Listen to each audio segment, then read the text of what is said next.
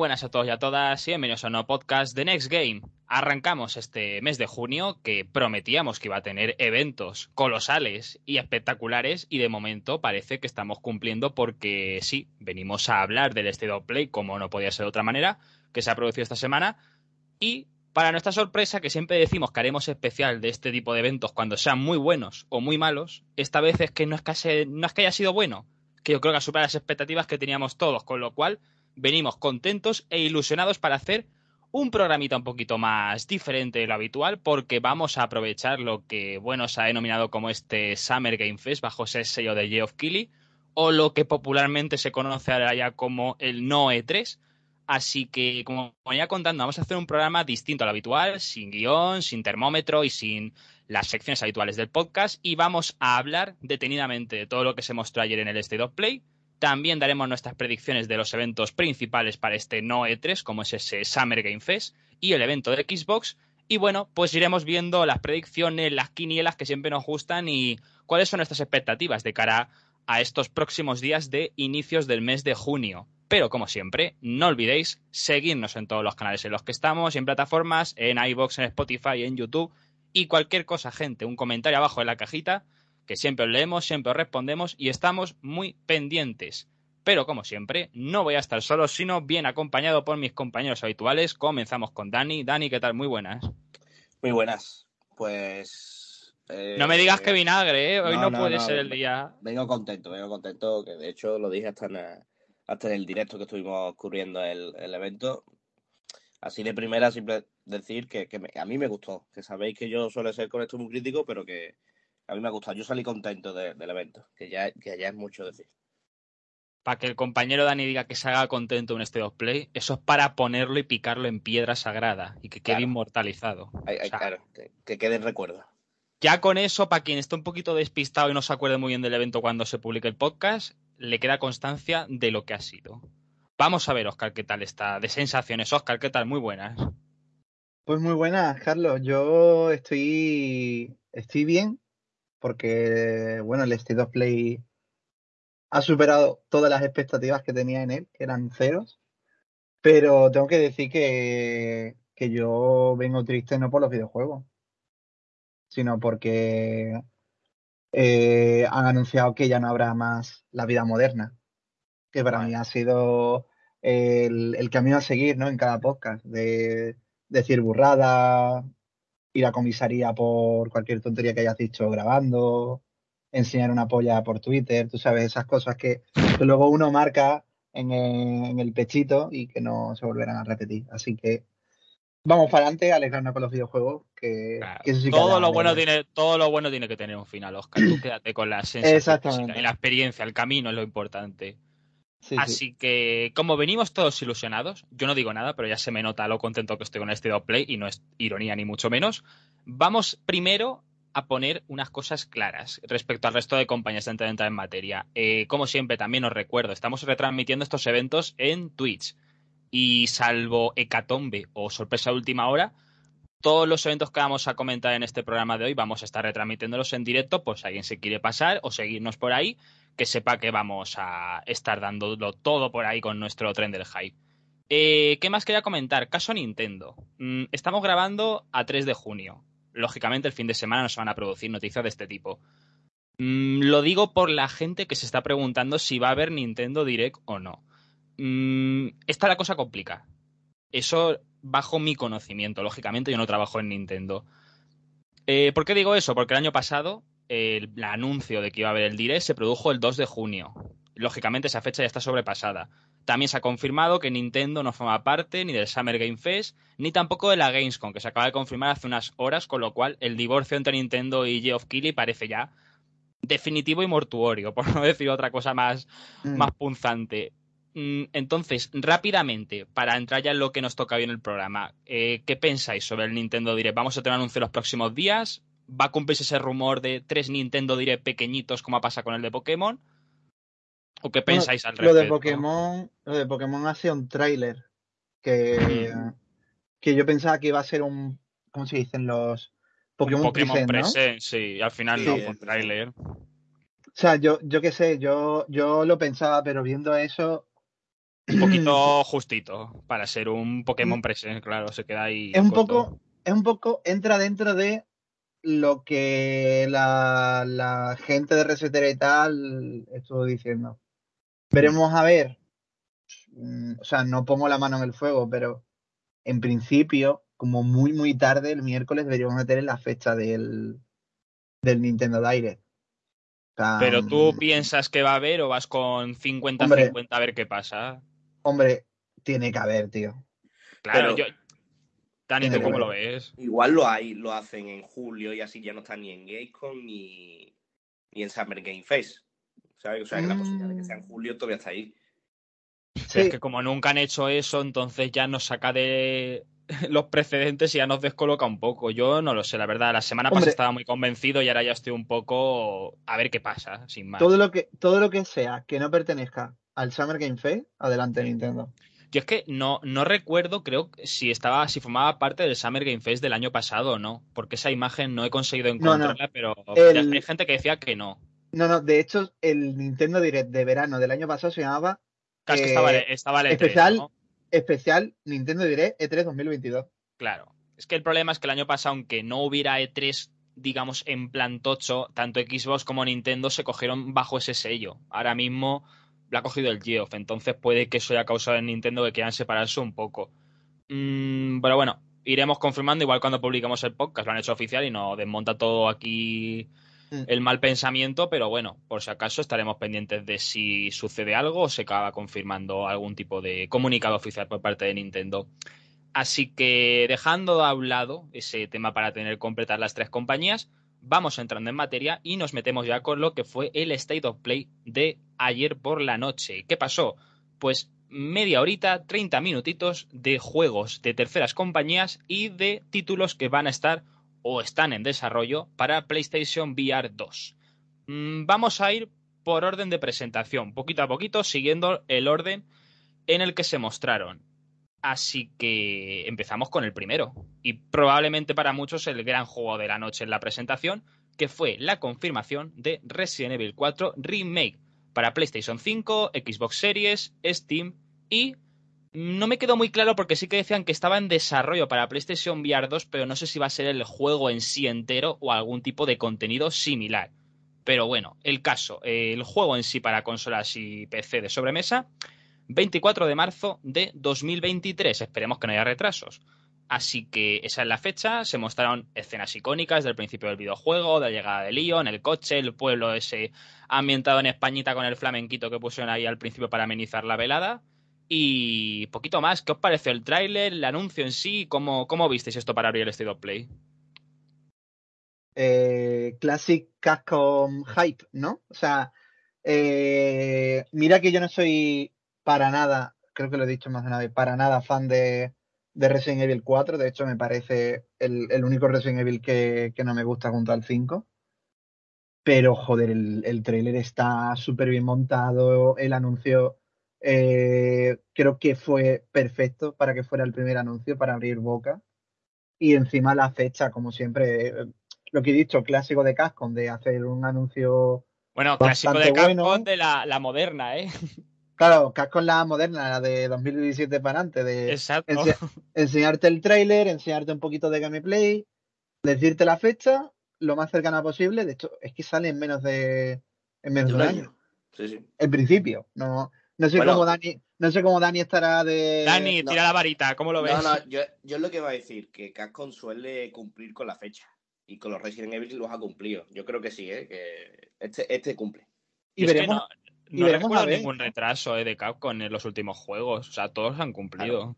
Por, eso, por eso lo digo. Que cuando Capcom mm. últimamente ha dicho una fecha, la ha cumplido. Sí. Lo que sí veremos a ver la visión de, de Casco con, con, el remake de Resident Evil 4. No sé si cambiarán. O sea, en principio, yo me baso a la frase del final del trailer que decía que, que esta vez será muy diferente. Decía Leon S. Kennedy. A ver, yo voy a rejugar el original porque ayer vi un toque, hay gente que le dice toque más gótico, no sé qué, yo veo un toque más oscuro, más de terror, cosa que me choca un poco, pero luego hay ciertas partes que enseñan como el inicio de la llegada del pueblo y demás, que es calcado. O sea, yo veo ahí un 1-1, la llegada de Leon entrando al pueblo por la puerta y eso. yo lo veo mm. calcado. Lo que pasa es que sí que vi demasiado hincapié en el terror para lo que es Resident Evil 4, que igual soy yo, ¿eh? que hace mucho que lo jugué y tiene la visión ya un poco mm. distorsionada. Pero a mí me dio esa sensación de que no cambiar cosas del videojuego, sino sí darle otro tipo de tono más oscuro o más de terror en ciertas zonas que sí que pueden dar pie a ello. Pero no creo que vayan a jugársela mucho.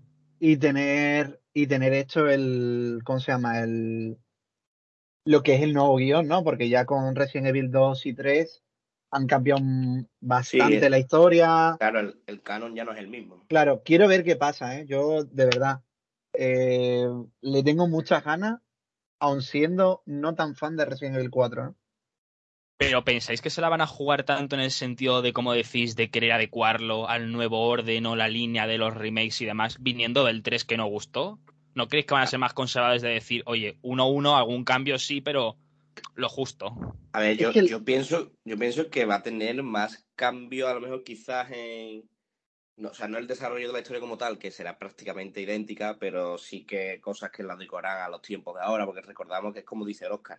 Tú te pones hoy en día con Resident Evil 4 y el sistema de apuntado duele, por ejemplo. Eh, también lo que tú has dicho, Carlos, eh, no es un juego de miedo. Quizás cambien esa ambientación también un poquito, lo hacen un poquito más oscuro. Pero yo no creo que vayan a cambiar en exceso el juego. O sea, la historia sí, porque es verdad que el canon ha cambiado, se han cambiado ya ciertas cosas con los remakes del 2 y del 3, y, se adecuarán un poquito. Lo que yo no sé, es una duda que yo tengo, que todavía queda mucho y se puede resolver. Últimamente, bueno, el remake del 2 y el 3 nos ha llegado en castellano. Eh, ¿Qué harán entonces con, el, con este remake? Mira, si notan, el, si notan un remake de Resident Evil ambientado en Españita y no lo están en castellano después de todo lo que vende aquí, Hombre, ya en principio, pero, en principio con la guitarra ya. ¿Perdón? No, que digo que al principio ya con la guitarra te insinúa que español vamos a ver de verdad esta vez. no el... mi, mi esperanza ahora mismo es, ¿va a estar el detrás de ti, imbécil? Hombre, sí, eh, yo creo que no. Eh. Yo esas, esas, cosas yo creo que no. Esté muy en plan Final Fantasy VII en su momento. Yo creo que ese tipo de cosas. ¿Qué carajo haces? Lárgate, cabrón. Claro, es que, por eso digo, es que. Es que era mi icono. Dani, tu vena, tu vena nostálgica me parece a mí que no va a ser recompensada, ¿eh? Lo siento yo mucho. Yo nada más que quiero un pequeño guiño. Y, bueno, sí, hombre, guiño va a, a ver. un pequeño guiño a lo mejor, por ejemplo, igual que el del 8, que se parece mucho al de la tienda, pues a lo mejor ahí te hace algún guiño cuando te despidas y te lo suelta, ¿sabes? O algo así, pero más sutil, no... Sí, sí. Igual que es Ashley, ¿no? La que está tratando con el Helm, ¿no? Pues... Uf no creo, claro, no creo que vayan a hacer eso, ¿sabes? A lo mejor te la hace de broma al principio para decir, adiós, la pesada esta, que lo han dejado, y luego ya está normal. Pero ¿Tendrán, ¿tendrán cojones de matar a, Ashley? Lo he pensado, ¿eh? Digo, no, sé si habrá un momento que, que, le peguen un tiro en la cabeza y, al final no lo cambien. Ostras. Esto ya con los giros de guion, así que yo creo que contento, ¿no? Con el lanzamiento. Claro, claro. es, como he dicho, que creo que es era el, el, mejor primer anuncio que podía haber. Y aparte que la colaron entre comillas, lo de que sea para VR, porque claro, tampoco claro. lo que va a haber en VR, pero muy bien, muy bien. La verdad que como primer anuncio a mí me... no, no, creo que no podía haber otro mejor para un, para un eh, Play. No, desde, Luego, desde, Luego, que no. Eh, cositas para ir cerrando el tema del remake. ¿Pensáis que es el último? ¿O, o hay alguno más sobre la recámara llamado Code Verónica o algo por el estilo, porque entiendo que a partir del 5 se acabaron los remakes. Quiero pensar, vamos, que no van a seguir. Yo creo que se van a relajar. Porque harán un remake del 5, sí. ¿Lo harán ahora? No, no, no, del, 5 no. Yo creo que sí, ¿eh? Y van a cambiar todo el 5, vaya. Que cambien el 6, por favor. Que... y del 6 también. Es que creo que van a cambiar todo eso, pero no para dentro de dos años o tres, a lo mejor para dentro de cinco, ¿sabes? No sé, es que yo con esto de los remakes, además, yo creo que lo del tono del cambio también lo han hecho para que la gente de nuevas que viene jugando a los últimos les sea algo más familiar. Porque recordemos, para cualquier persona, o sea, el 4 es la ruptura de la saga. el, 4 es romper con todo y a mí justamente, mm. por eso tengo la duda, porque me iba a parecer como que quieren mostrar que es jugada maestra, ¿eh? mostrar la línea continuista de decir, jugaste el remake del 3, el del 2 te gustó, aquí tienes el del 4. O sea, creo que se han encargado de dar esa sensación. Entonces, bueno, mm, curiosidad, pero también cierto temor con ciertas cosas, pero bueno, eh, veremos, como comenta aquí Oscar y demás, si el 5 en un futuro lejano o el Code Verónica que tanto pide la gente. El Code Verónica estaría bien, pero no sé. No sé, es que... Ojalá, ¿eh? Ojalá. Es que este juego al final no sé si ha venido pronto, tarde, no sé. Me ha descolocado un poco, la verdad. Mm, no sé. Habrá que ver, que ya es todo muy, muy suposición. Y pasamos con el siguiente, que también es Resident Evil, un poquito por encima, que es que se confirmó versión para PlayStation VR 2. En principio el juego entero, tal cual. No es ningún tipo de minijuego ni nada, sino jugar el 8 de principio a fin con este sistema. Y se vio bastante, entre comillas, o sea, se vio bastante parte de la jugabilidad al principio, el manejo de armas, la recarga. Creo que había una escena en la que incluso había como una especie Yo no he jugado al 8, ¿eh? para que me corrijáis, ¿eh? Como que había dos armas, que podía llevar incluso la pistola y la escopeta, no sé qué, no sé, algo vi raro ahí con, el, con las armas. Y bueno, en línea general, vosotros que sí que la habéis jugado, ¿cómo veis que puede asentar esta incorporación de la realidad virtual al juego? Mm, pues un poco como el 7, ¿no? O sea, mm, un poco más orientado a la acción. Ya te digo que, que Resident Evil 8 es más acción que otra cosa.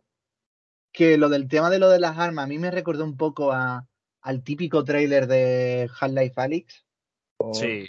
Porque era un poco en el, en el que fue uno de los anuncios que se esperó o que la gente quiso ver ayer, ¿no? En, el State of Play. Pero que igualmente a mí me gusta, me parece un juego idóneo para las gafas VR, pero creo que ya está, no, Pero lo, lo, ves bien. O sea, yo pregunto más que nada porque el 7, que yo sí que lo he jugado, lo veo bastante adaptado, pero el 8, como tiene esa parte que entiendo más de acción y demás, o como que tiene partes que son muy distintas, porque no lo he jugado, repito. Pero hay gente que dice que hay una zona del bebé que ya es famosa, que da mucho miedo, otra zona que es mucho más de acción, entonces esos cambios de registro a mí me causan dudas de ver cómo pueden meter eso en realidad virtual. Pero mm. si tú me quitas la duda, pero, al fin y al cabo, yo creo que se puede adaptar bastante bien. Porque, hmm. como tú, como también ha dicho eh, Oscar, es un juego que tira más a la acción. Y que de miedo tiene eh, pues la, escena del bebé y poco más, que es muy tranquilita. Y yo creo que se puede ver también bien en, VR. Creo que el juego es bastante adaptable a VR y con la tecnología de VR2, si ya se pudo hacer con la primera VR, creo que no va a haber problema y que incluso sería bastante disfrutable pues ahí dejamos. Veremos si se puede aquí a los compañeros que le han comprado el juego si les dejan gratuitamente jugarlo. No lo sé cómo montarán esto los de Capcom con el tema precios, porque en principio todavía no se ha confirmado fecha de lanzamiento ni nada por el estilo, con lo cual tendremos que esperar un poquito más. Eh, seguimos con la sección de realidad virtual. Más cositas que se mostraron. Eh, The Walking Dead, eh, Saints and Sinners, esto ya aquí me pierdo sinceramente. Pero bueno, se mostró más y este va tanto para las PlayStation VR antiguas, digamos, entre comillas, como para el nuevo sistema, del cual, pues hay algún despistado, ni se dijo fecha, ni se dijo precio, ni nada por el estilo, con lo cual tendremos que estar pendientes a próximas fechas. Eh, no sé si queréis comentar algo del Walking Dead, alguna cosa que debamos destacar por si acaso. Poco más, o sea que si no lo hemos visto ya, simplemente que va a ser uno de los sino el que, el que sea el roster principal de lo que las gafas de realidad virtual de PlayStation 5 pueden dar. Hmm. O sea, creo que, creo que ahora mismo es el, es el exponente más tocho. Y, y, lo digo a sabiendas de que el primero es un juego de realidad virtual sorprendentemente, sorprendentemente bueno, ¿eh? Sí. Eh, yo, o sea, lo hablo sobre todo por, por experiencia de, de varios compañeros que tienen la, la VR. No sé si Dani lo ha jugado incluso. Sí, sí, sí. Pero ya te digo que todo el puto mundo que me ha hablado, em, vamos, casi se le cae la baba hablando, ¿eh? De verdad, me, pareció sorprendente. Era, era para aprenderme una, una gafa de realidad virtual, unas óculos o lo que sea, pero. Este de hecho, yo creo que era el anuncio típico, o sea, más allá del, del, deseado el Alex, ¿no? Que todo el mundo esperamos, pero creo que es el, o sea, si ahora mismo a mí me dicen, oye, ¿con qué juegos traerías tú la VR? Yo lo traería con The Walking Dead. De verdad que, y aparte con los nuevos mandos, sí que es verdad que con la primera VR, con el Move, se hacía un poquito tosco y llegaba a molestar, pero ahora con los nuevos mandos y demás, yo creo que es de lo más recomendable que tenemos, o por lo menos que, que a mí me llama la atención, de lo que se nos presentó para VR, para mí es lo más recomendable de hoy. Pues oye, pues hay que dar recomendación de dos compañeros entonces, que parece que viene con buena oferta y buen catálogo. El siguiente, No Man's Sky, con todas las actualizaciones, que lo dije en el, directo, es que parece un nuevo juego y es que no, no es para poco la cosa. Eh, le sienta muy bien. No he jugado No Man's Sky más sea lo típico que hemos hecho yo creo todos de probarlo y darle un par de vueltas pero creo que le sienta muy bien y esta segunda oportunidad, pues desde luego en VR, pues igual más de uno se, se suma todavía a este nuevo renacer de lo nuevo de Hello Games. Mm. ¿Alguna cosita que comentar de No Man's Sky? Bueno, no, yo, yo tengo ganas de jugarlo, ¿eh? Tengo hmm. pendiente de jugarlo, pero...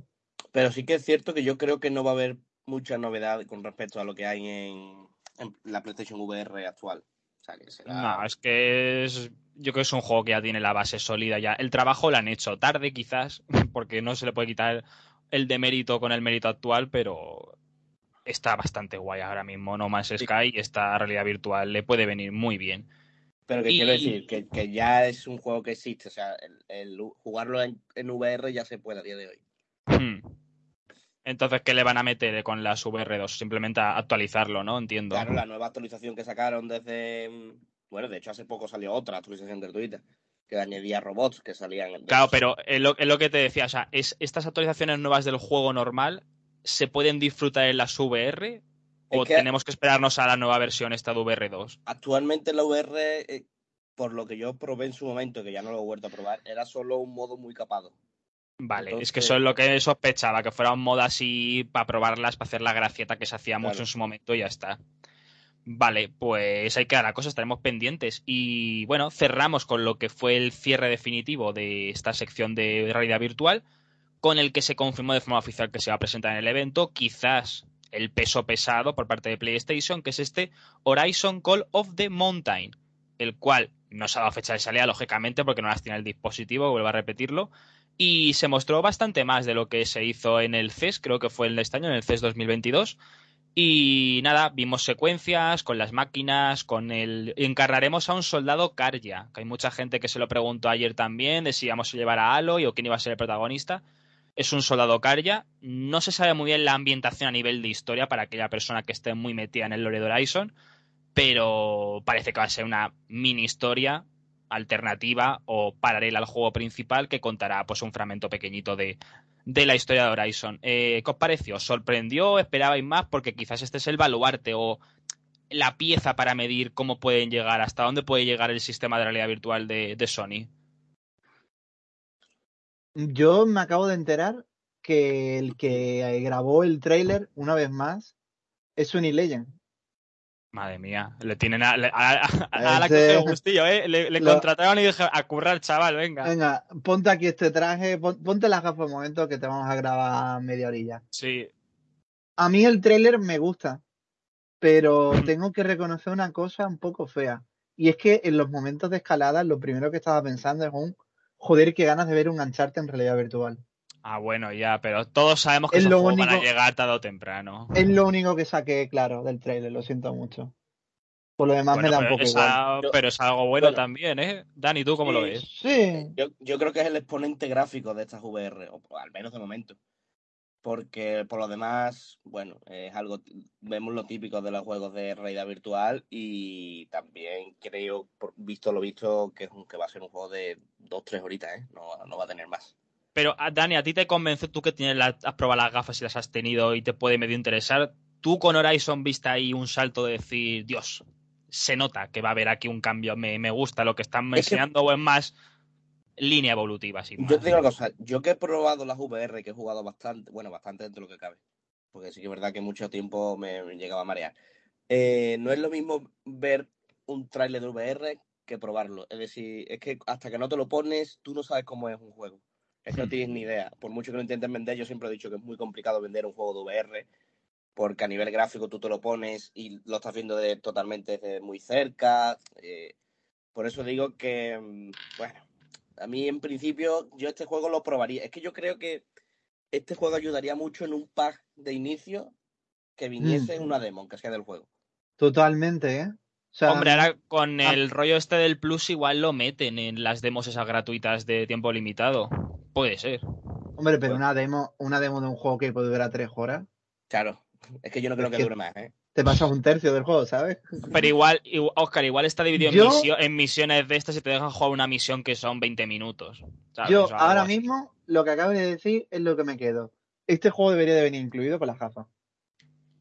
¿Quieres probar las gafas? ¿Quieres probar las gafas? Eh, Ahí lo tienes el juego. Yo creo que van a hacer un Astrobot también con las VR. Y te van a meter un juego de Astrobot con de pues salida gratis. Yo creo que, el Astrobot va a tardar un poquito. O sea, a lo mejor el año no, que pero viene o el siguiente. Un Astrobot Touch a lo mejor no, pero sí que algo similar a lo de PlayStation 5. Me, digo Astrobot porque es el nombre que tenemos todos en mente. A lo mejor es un hora, es un Killzone, ¿sabes? Cualquier cosa, pero creo que ese juego gratuito sí que va a venir de, de inicio con el sistema.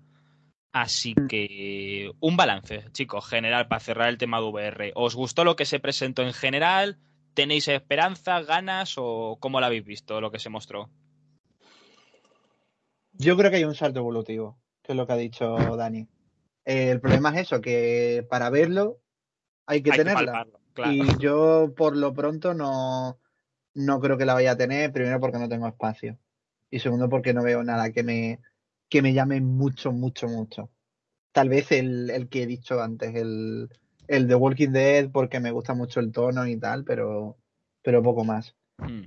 Y tal, lo eh, bueno, lo bueno, y eso sí que tengo que decir en torno a la, a la parte de VR, que no se me hizo bola, es que no me dio tiempo a asimilarlo. Eso, eso, eso quería comentar yo. Que yo pensaba que se me. De hecho, me quejé antes de tiempo en, los, en el podcast de que, yo creía que se me iba a hacer bastante pesado, porque al fin y al cabo VR, bueno, no es algo que interese a mucha gente, pero fueron 10 minutitos de VR, fueron directos y al pie, nos enseñaron varios juegos y perfecto, quizás lo más, lo más negativo de este, de este ratito de VR es que no nos enseñaron nada, no, ni fecha, ni un posible precio, quizás eso es lo más negativo que se puede sacar de, de, este, de esta sección, digamos, de VR. Y es preocupante porque al fin y al cabo ya estamos a mitad de año y no hay nada confirmado. O sea, ya está claro que no lo, no, lo tenemos que esperar para este año. Yo creo que eso ya parece, parece obvio. Sí, o sea, para el 23 seguro. Yo creo que la próxima vez que veamos algo será ya en septiembre en el PlayStation Showcase, donde darán un, un ratito como en este capítulo para ahí sí enseñarla ya con precio mm. y fecha y, y empezar la maquinaria de venta. Porque es que es eso, que Dani se queja con razón de que no sabemos nada, pero recordad como lo que pasó con PlayStation 5, ¿eh? La cantidad de tiempo que estuvimos esperando a que dijeran cómo era la consola, el precio que fue en el mes de julio. O sea, fue al mes siguiente. O sea, lo que tuvimos que esperar para una consola que se ponía a la venta en noviembre. Así que suele ser habitual últimamente en casa Sony, por desgracia, pero bueno, es lo que nos toca. Y la, la cosa y la información positiva es que nos convenció lo mostrado, se hizo picadito, ligerito, y yo creo que todos salimos contentos con lo presentado. Y cerramos lo que viene con la realidad virtual.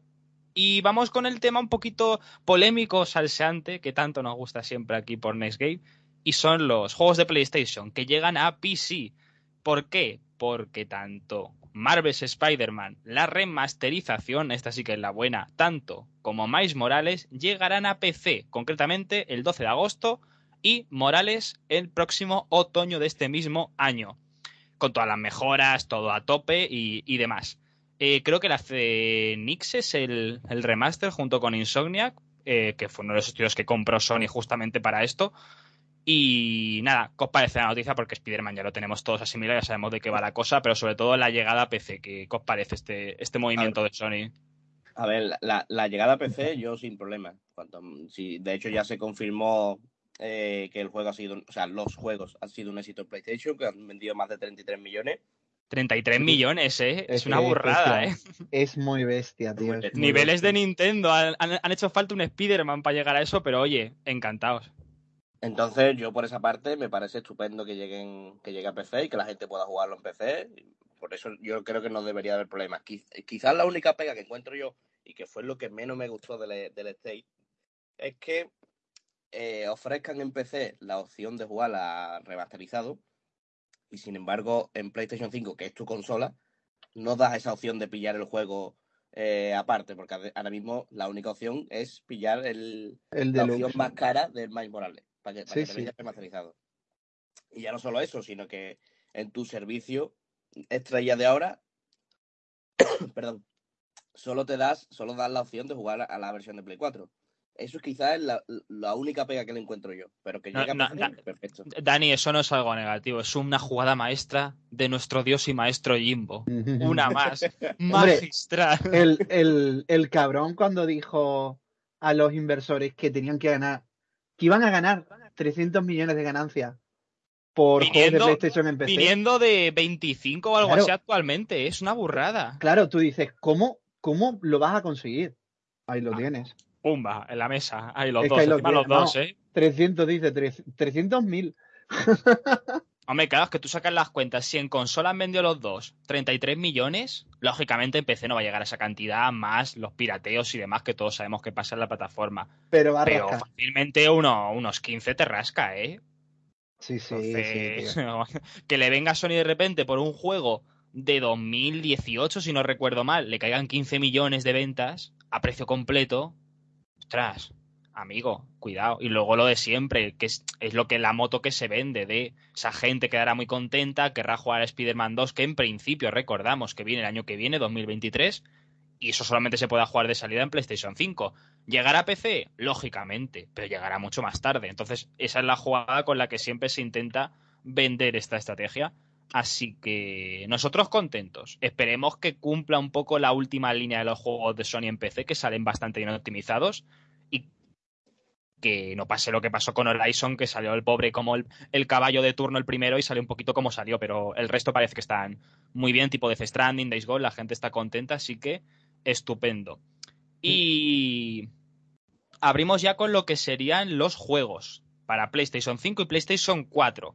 Y arrancamos con el gatete, que era uno de los grandes esperados de la noche, es Stray, y acabó confirmando nuevo gameplay, fecha de salida para el 19 de julio, y estará disponible PlayStation 5, PlayStation 4, Steam, y lo importante que nos dejó un poco dubitativos porque se dio la información así demasiado rápido, aunque no nos quejamos por la rapidez del evento ni mucho menos, y es que estará disponible día 1 para los usuarios de PlayStation Plus Extra y Premium, si no me equivoco. O sea, los dos tiers más altos después del normal de toda la vida. Así que eso es todo. ¿Qué os pareció las dos cosas? Lo del Plus y el gato. ¿Cómo lo visteis? Lo de que llega el Plus día uno, guay, porque ya nos da un poco las sospechas de que, de que este tipo de juegos pueden llegar día uno en, en el Plus. y luego el trailer, yo voy a ser un poco hater, pero me pareció se le, vio la, se le las costuras, yo creo, ya. Hasta dónde, hasta dónde llega el juego. Más que la costura fue más de lo mismo, ¿no? Bueno, sí, sí, exactamente. Fue más de lo no, mismo no, no, tiene más. De cuando lo vimos en un State of Play, ¿no? Hace un año o dos. Y... Sí, no sé si fue, creo que fue en el showcase de la consola de presentación el siguiente, o sea, hace ya tiempo, ¿eh? O sea, fue un gameplay bastante larguete, ¿eh? No fue mm. cortito. Pero ya te digo, le tengo le tenía muchas ganas, me lo, me lo iba a pillar de salida igualmente, pero vamos, que si llega al club, pues, pues para adelante, ¿no? Supongo que yo le daré y Dani también. Sí. Dani, ¿tú cómo lo viste? Yo le voy a dar, pero. Sí, sí, a ver, a mí es que me pareció bastante simplón, que quizás eh, luego me pongo a jugarlo y de hecho puede ser tan simple que me, que me enganche, porque es lo que yo ya lo he hablado con vosotros, es lo yo creo que es lo que necesito a día de hoy, juegos simples que me enganchen y quizás este puede ser mi juego y que lo metan en PlayStation Plus, pues, me parece perfecto. Eh, sí que quiero aprovechar para decir que con este, con este anuncio poco a poco se va a ir confirmando y lo vamos a ver con el tiempo, que los juegos del PlayStation Plus Basic, eh, bueno, el básico, el Esencial, van a ser cada vez peores hasta llegar al punto de la importancia de los juegos del Gol, ¿vale? Eso para que lo sepáis. Que, que son increíbles, ¿eh? Los del Gol de este mes. A ver, espero que no llegue al nivel del gol, pero sí que es verdad que yo creo que esto vamos a acabar pagándolo poco a poco, porque estos juegos sí que son importantes. Mm.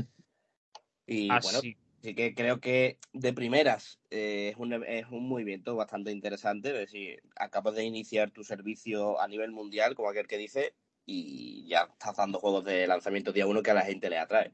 Entonces, mm. pues bien. O sea, yo me alegro porque seguramente el caso de Stray es un juego tipo lo que pasa igual que en el Game Pass, que son muchos juegos que la gente en sí no haría la oportunidad porque es precio completo, aunque sea rebajado, nos entendemos.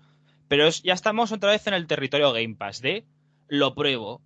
Y luego habrá casos como, por ejemplo, el que trajimos del Thread to Yomi, que yo me lo pasé hasta el final y me gustó, o casos como el vuestro que dijisteis, oye, ni un minuto más le dedico a esto. Y esto es lo que va a suceder con Estrella. Habrá gente a la que le maraville y se lo pase pipa, y otros que darán dos, dos patadas con el gato y dirán, hasta aquí hemos llegado, amigos, os dejo aquí en la cuneta. Entonces, para mí es un movimiento interesante. Y a nivel de juego, yo comparto un poco lo de Oscar, pero es que al final yo siempre. Yo sé qué tipo de juego es en el. O sea, no voy de erudito, pero quiero decir, es un juego independiente. Yo sé que va a llegar cierto punto, ciertas zonas y conceptos en los que el juego no va a poder ofrecerme más. Va a llegar a un límite. Y yo creo que Estrella ayer lo ofreció, pero me gustó.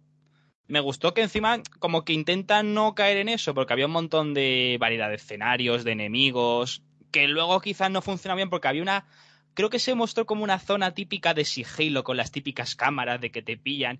Mm, cuando empezamos a ver este tipo de mecánicas y de diseño de niveles ya se queda un poco redundante, pero bueno, yo creo que es un juego esperado por la gente. Lo que ofrece parece que está guay y lo que hemos dicho está en el plus. Así que quien le queda una oportunidad, aunque sea pagando solamente ese mes, que le sale incluso le sale rentable pagar ese mes por, por Stray, pues ahí lo tiene para probar. Y pasamos al siguiente, y no es otro que el título de Calisto Protocol, el cual se dio fecha para el 2 de diciembre de 2022. Este sí que va para antigua generación también, para PlayStation 5, Xbox Series y PS4 y Xbox One, aparte de PC. Eh, se mostró una mezcla de gameplay cinemático, más cinemática scripteada que gameplay, pero ha dicho Geoff que lo tendremos en su evento del Summer Game Fest, una demo pura y dura, así que ahí lo estaremos viendo. Eh, sensaciones del creador de Dead Space, que ya lo hemos traído en los últimos podcasts con las últimas novedades. ¿Qué os parece ahora que ya se ha visto más en vivo y en directo? Mejor de lo que me esperaba, ¿eh? ¿Habéis visto? Solo confiaba yo, que esto no puede ser. O sea, me esperaba, me esperaba una mierda y al final el juego parece bien. O sea, parece un juego, ¿no? Pero tengo que decir que estoy un poco Daniel con el tema, porque que salga en diciembre. Yo no lo veo. ¿eh? ¿Pero por qué lo dices? ¿Por el tema retraso? Por el tema retraso. Yo es que sigo pensando que... lo han forzado para que salga antes que Dead Space Remake. Porque la, la, tiene la tiene enganchada y le entiendo, ¿eh? pero la tiene enganchada para que salga antes y, y, quitarle protagonismo. ¿Y va a salir antes? Yo creo que no, ¿eh? Yo creo que lo va, lo va a forzar al límite. Ojo, con esto digo que probablemente en, en noviembre tengamos típico comunicado en Twitter con fondito negro de lo sentimos mucho para la mejor experiencia de nuestra comunidad, Calisto Protocol se retrasa a abril de 2023. pero es que también se va a retrasar el También puede ser. Hombre. Pero ¿qué es eso? Que yo, yo creo aquí que mi colega va a jugar con, con el remake. Va a intentar a ver cuál de los dos apura más. Aquí, aquí va a forzar por intentar a ver quién sale antes. Y de hmm. momento él, claro, estaba claro que se iba a marcar en diciembre porque es que ten en, cuenta, ten en cuenta que si sales después del remake, hay mucha gente en este en el mundo actual del videojuego que no tiene ni idea quién está haciendo ese juego, quién está detrás de ese juego. Entonces, claro va a salir lo típico de, oye, esto es una copia del DSP, yo esto ya no lo quiero. No, y que, y que el juego, el, juego en sí, cuando arranque el marketing, se va a vender como del creador original de Dead Space. Claro, claro. o sea, la pega.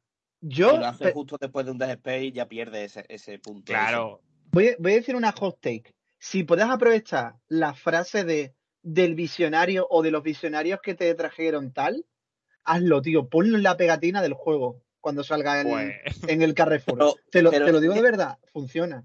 Hombre, claro que funciona. Yo no tengo tan claro que funcione, ¿eh? O sea, en el, en el, en el cine sí que funciona bastante, del, del, de los productores que nos trajeron de no sé cuántas, no sé qué, pero en, videojuegos no funciona tanto. Hombre, eh, Dani, tienes ahí el, ¿eh? el, caso del Monarch, que fue el Japo juego este que salió en febrero. Es un juego de mierda de Furio que le traje la semana pasada y a la gente se lo vendieron porque empezaron con de los creadores de Shin Megami Tensei y ahora acaba de salir el Shin Megami Tensei 5. hubo mucha gente que coló porque era Megami Tensei Persona 5 y coló. No tan grande como comentas en el cine, pero funciona, o sea, es más que menos. A mí me colaron, a mí me lo colaron en dos juegos. Eh, yo no sé si conocéis Inazuma Eleven. Hmm, hombre, por supuesto. Eh, cuando, cuando yo me compré, o sea, yo me pasé los, los tres Inazuma Eleven, guay, super guay. Y luego sacaron otro juego que era de robots, que en Japón tiene otro nombre súper conocido, pero aquí se llama Little Battle X o algo así, o LBX. Y había una pegatina en medio de la carátula que ponía de los visionarios que trajeron Inazuma Eleven a España. Y es como. Claro. ¡Wow! Pues, y el Yokai, y, y, otro que me pasó fue el. De hecho, lo tengo presentado. El Yokai Watch 2, em, Mente Espectro o algo así. Eh, otra pegatina. De los visionarios que te trajeron el profesor Layton e Inazuma Eleven.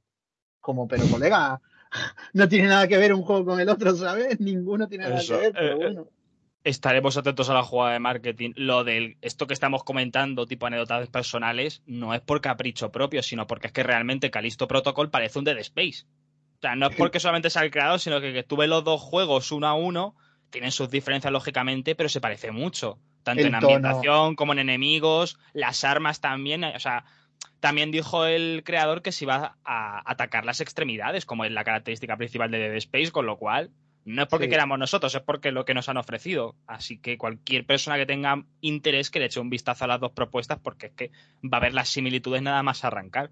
Y además también ambientado en el espacio, ¿no? Igual, con. Además que parece el protagonista igual que, que Lisa Clark, parece también un mecánico o algo del estilo, no parece un astronauta ni, ni un ingeniero, sino que parece un mecánico puro y duro ahí.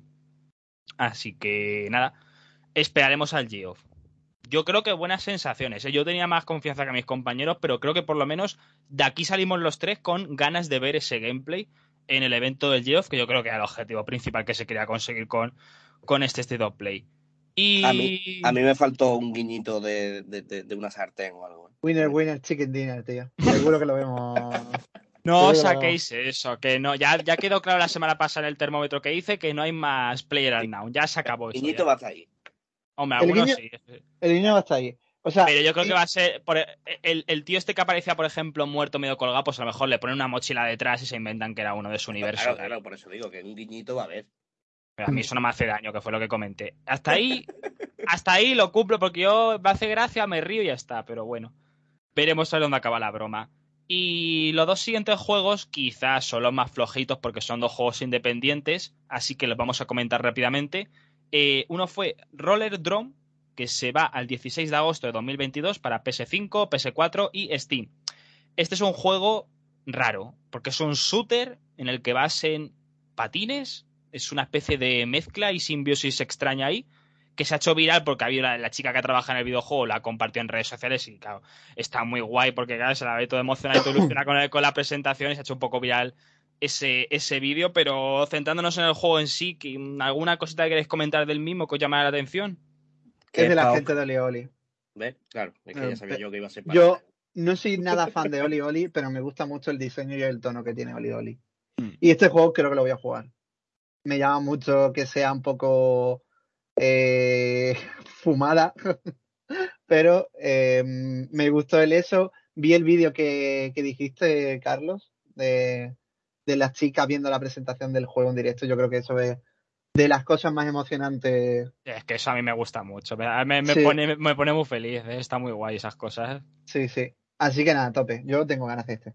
A mí me sorprendió que con esto iniciara la jugada de Stray de meterlo en el plus de salida.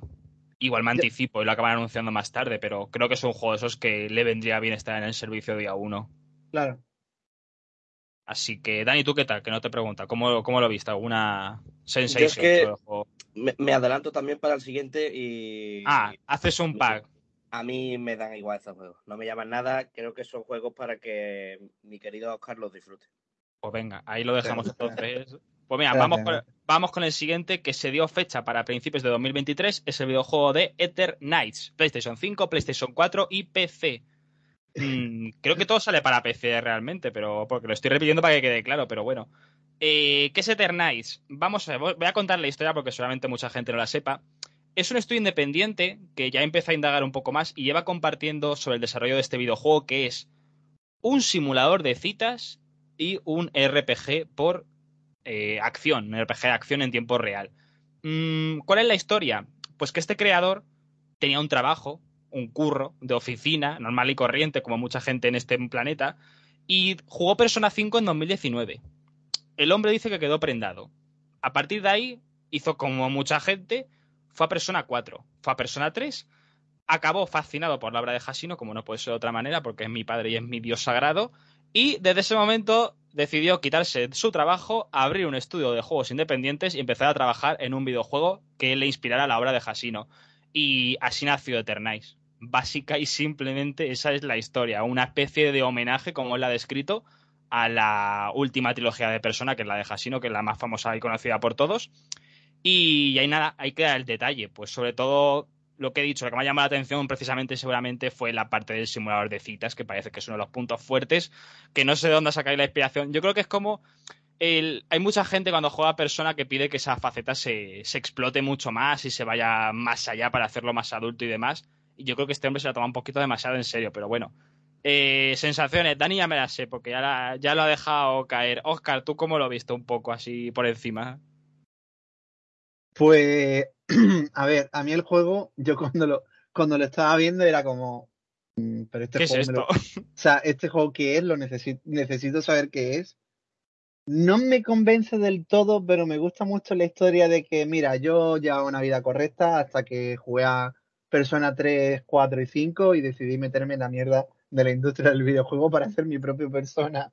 Es que es muy película, ¿eh? La historia me parece muy cómico, me parece muy cómico pero por lo demás es un juego que no, no noto, noto el cariño del, del creador, pero no noto nada de carisma alrededor. Mm. Es como un juego vacío, es como una especie de demo. Sin lo ofender, ¿eh? Sin ofender. Yo, o sea, yo, yo, yo, lo veo como típico juego, mmm, un fan. Típico juego fan, que ya lo ha dicho él, se inspiró en Persona 3 porque la ambientación es más tipo Persona 3 y le gustó tanto Persona 5 la parte de las citas y de los los confidence que dijo, pues oye, pues yo quiero aquí que se líen y que haya más rollete y quiero que sea un simulador de citas más a tope y ya está. Mm. Pero más sea del meme este del botón de cogerse la mano que se ha hecho famoso con lo del R2 y demás, mm, es un juego que me llama la atención, pero yo comparto con Oscar de que le falta algo más. Aún así está muy guay, ¿eh? Si queréis mirar la, el perfil de Twitter del creador, que es muy fácil de mirar con Eternize, lo tenéis ahí puesto fácilmente. Eh, tiene un montón de, de, cómo ha contado, o sea, cuenta su historia y ves bocetos y gente que se ha unido al proyecto, que también era fan de personas, o sea, es muy guay, o sea, aunque pueda sonar mal, me interesa más la historia que hay detrás de la creación del juego que el juego en sí, pero bueno, oye, todo, todo suma para generar interés en, en la adquisición del título. Así que ahí queda. Dani, no sé si quieres dar una valoración de este juego que igual puede que también te cambie la vida, ¿eh? No, no, no me va a cambiar la vida. ¿Y no has pensado como a este hombre que si juegas a Persona 5 te puede pasar lo mismo? No, no, no, no, Prefiero seguir siendo feliz en mi ignorancia. No quieres cambiar tu vida, siempre pudiera mejor las cosas, ¿eh? no, gracias. Bueno, ahí lo dejo. Quizás quizás puede ser Seno 3 ese juego, ¿eh? No le voy a dedicar 70 horas a un juego. De verdad que no puedo. Es que te, imaginas que le pasa esto a Dani en la vida real, que juega algún japo juego estos de 100 horas y al día siguiente lo deja todo y lo ves se va trabajando en un juego Echi o algo del estilo, es que me encantaría. Se va a Japón, se va a Japón a comprar almohadas. A comprar almohadas, eso va a decir. Almohadas de Makoto. Estaría gracioso, tío. Qué maravilla. Sería el mejor cambio de guion de la historia, ¿eh? Y a mejor, claro está. siempre. A mejor no lo sé, pero bueno. Hombre, solamente por el meme, esa historia. Bueno, yo escribía hasta un libro, te lo juro. ¿Cómo te cambia la vida los videojuegos? Es que me partiré los cojones viendo a Dani con una almohada. Claro, esa es la gracia. o sea, ya el, solo hecho de ver a Dani con una, con una almohada de Makoto encima. Oscar, tú no querrás verme dormir, ¿no? Bueno, hablamos, hablamos en el futuro podcast nocturno, ¿no? Eh, de variedades. En el, del Sálvame hablamos, cuando hagamos ese, especial de Sálvame, hacemos almohadas de Makoto y confidencias nocturnas. y cerramos estos dos y arrancamos ya precisamente con los últimos fuertes del evento, que es Street Fighter VI, el cual fecha 2023, todas las plataformas, eh, a excepción de Nintendo Switch. Eh, la noticia está en que vuelve a Xbox después de muchos años, que ya era hora, pero vuelve. Y lo que más llamó la atención, aparte del gameplay, o lo que es lo más clásico, que luce espectacular las animaciones, los combos, visualmente, por lo menos a mi nivel personal me parece una maravilla cómo luce este título, la parte de semimundo abierto, o lo que yo he denominado como el barrio del 2K, porque es lo que más me, se me asemeja ahora mismo en la realidad. Y nada, eso, sensaciones. ¿Qué os pareció este regreso de, Street Fighter? Joder, y que se ha filtrado, se ha filtrado el plantel de personajes, ¿eh? Para que sí, sí, hasta el lado, ¿eh? enterito. No está Cody, que es lo que me interesaba. a ver, a mí el trailer me ha gustado, el tono me gusta, la canción me gusta, pero le tengo miedo, porque en la nota de prensa de Casco ha dicho varias cositas que no me ha hecho mucho tiling, como que no te ha gustado, Oscar. Pues mira, va a parecer una gilipollez, pero que haya comentaristas me toca mucho los cojones. O sea, que esté pegándole una paliza a un Sagat y de repente está un tío diciendo, wow, le está dando un puñetazo en la boca. Y es como, cállate, por favor. O sea, voy a tener que desactivarlo, porque otra cosa. y, aparte, y aparte será un termómetro. O sea, como esté así de pesado, en plan, wow, le ha pegado. Ya, ya, vas, cogiendo hueco ya para ese termómetro. Sí. Y luego el tema de que van a, a ojear muy bien el tema del combate porque se quieren fijar en, en, el movimiento o en los assets de, de Luke, que es el, el, último personaje que apareció en Street Fighter V, que yo lo pude probar porque me, me dieron el, el, pase de batalla.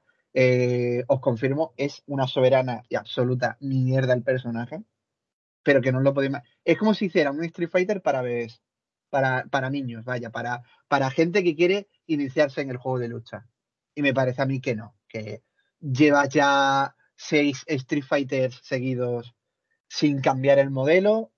Eh, o sea, cambiando un poco el modelo, adaptándose a los nuevos tiempos. Con Street Fighter 5 lo conseguisteis bien. Lo que pasa que la cagaste con la monetización. Joder, no lo tenían tan difícil. Sigue la estela de lo que has hecho en el 5 y expándelo. O sea, tienes, tienes cosas abandonadas como las ideas que tenía en Marvel vs. Capcom 2 de de cambiar a dos combatientes, creo que eran dos o tres, dos, perdón, eso era en el tres. Eh, tiene ideas de los ultras que son, digamos, más condensados, los, los ataques ex más condensados. Hay ideas, hay ideas que están ahí y, y Casco no las reutilizan porque no lo sé, no sé si quieren adaptarse al Evo de Sony para que sea más eh, más orgánico, que haya más, gente en el competitivo, o no lo sé. Pero quitando eso, quitando la rabieta de, viejo que soy, pues ya digo, Street Fighter 2 fue uno de mis primeros juegos, yo le tengo muchas ganas. Es de los juegos que más ganas tengo para el próximo año, quitando el que probablemente sea el último que hablemos. Eso es. Eh, a ver, yo a nivel jugable, sin ser yo siempre lo sabéis fan de los géneros de lucha y demás, es que es muy bonito, es que visualmente impresiona. Yo creo que es una de las cosas que más le faltaba a los últimos Street Fighter.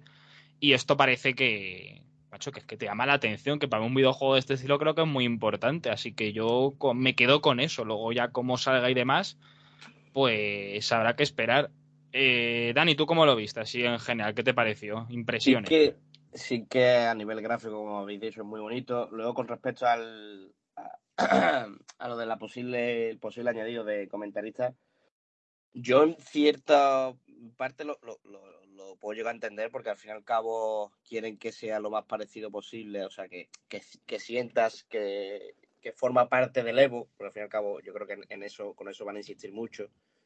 Eh, bueno, también los personajes van a tenerlo en cuenta para el Evo. Que te, vamos a tener, tenemos que tener en mente que este juego no es solo un juego para los usuarios, sino que está muy, muy pensado para el competitivo. O sea que yo creo que todo va a girar en torno a eso y veremos en qué queda eso del mundo abierto, de a ver si es un poco, porque si es solo un poco de, del barrio, de que es como una sala, digamos, para, para el online, bueno, pues igual, bueno. Pero hay, hay miedo a que sea un caso 2K porque yo lo del barrio lo digo en modo broma, pero no tan broma. O sea, yo tengo cierto temor, ¿eh? De que se hagan un 2K y empiecen a, a liarla en ciertos modos porque no se han confirmado todos los modos de juego mm. que va a haber ni, ni, los añadidos, ¿eh? Cuidadito con lo que pueda haber aquí. A mí eso me da miedo. Pero también puedo pensar que pueden hacerlo a los a los Final Fight, de hacer una historia, de contar lo sucedido después de Street Fighter. Creo que este 5 es después del 4. No, no, no sé cómo irá la historia. Pero si lo hacen así bien y si no, no. Con la Capcom de ahora, soy más proclive a pensar que es un modo historia o cierto añadido guay para compensar un poco y hacerlo más amplio el videojuego en sí. Pero es que también, si me pongo a pensar en la Capcom antigua del Street Fighter V y demás, tiro más por tipo Barrio 2K. Así que vamos a, a quedarnos con lo positivo. Yo creo que lo importante y sobre todo lo que hemos comentado, creo que es un videojuego que está, si me pusierais una balanza, creo que está más enfocado a contentar al lado competitivo del Evo que al jugador o al usuario normal y corriente. Que no digo que tenga que ser malo, pero es lo que hemos dicho, Sony compró el Evo, si no recuerdo mal, ¿no? Ya es parte de PlayStation. Sí, sí, es de Sony. Claro, eh, ahí sí que tenemos que entender en cierta manera, si nos ponemos a nivel de empresa, de que necesitan un producto sólido y atractivo para el Evo, y más después de la salida de Smash y, todo esto que hubo el percance. Así que nada, como comentaba, 2023, repito, regresa Xbox, que ve con Street Fighter estos últimos años o casi décadas, siempre ha estado ahí exclusivo de PlayStation y demás, pues ya se podrá volver a disfrutar en la consola verde. Y hablando de consola verdes, el siguiente que tenemos a la lista del estilo Play es el regreso y la llegada a la consola de PlayStation de Tunic. Y concretamente será el 27 de septiembre de 2022. Este videojuego que salió por sorpresa, creo que fue el 15 de marzo, si no recuerdo mal, en el Game Pass, que causó bastantes buenas sensaciones en general. Yo no lo he probado todavía, lo tengo pendiente, pero a la gente le gustó bastante, así que bueno, pues para quien lo quiera probar en PlayStation y no tenga Game Pass, pues aquí está la oportunidad perfecta después de esa exclusividad de tres meses, que parece que suele ser el tipo de contrato con el que trabaja Microsoft, con este tipo de, propuestas. Eh, no sé si llegasteis a jugar alguno de los dos, no, no recuerdo bien si trajisteis un termómetro o algo. Yo jugué a las demos, jugué el principio del juego, me flipó, pero no le he podido jugar porque todavía estoy de luto con lo que jugué del Den Ring, Carlos. Normal. Es que pillo, también en mala época. Entiéndeme porque es que todavía no lo supero, ¿eh? Normal, normal. Pero el caso, buena incorporación. Al final eh, estaba cantada porque se sabía, pero bastante guay también. Sí, eh, yo, ya, yo, ya, digo, se lo recomiendo a todo el mundo que quiera jugar a, a una especie de Souls o de Zelda un poquitín más difícil porque es un juego encantador, vaya, no, no hay más. A, mí lo que me sorprendió es que no dijeran también que iba a ser un juego de, lanzamiento en el PlayStation Plus. Yo creo que lo va a ser, ¿eh? Es que es lo mismo. Yo creo, mira, yo creo que todos los juegos independientes que se presentaban en este state van día uno. Lo que pasa es que quieren mantener ese anuncio mm. cuando toque en su momento. Seguro que es día uno, porque me acabas de dar un infarto. No, no, he dicho que lo que creo que van a hacer, no que sea mm. día uno.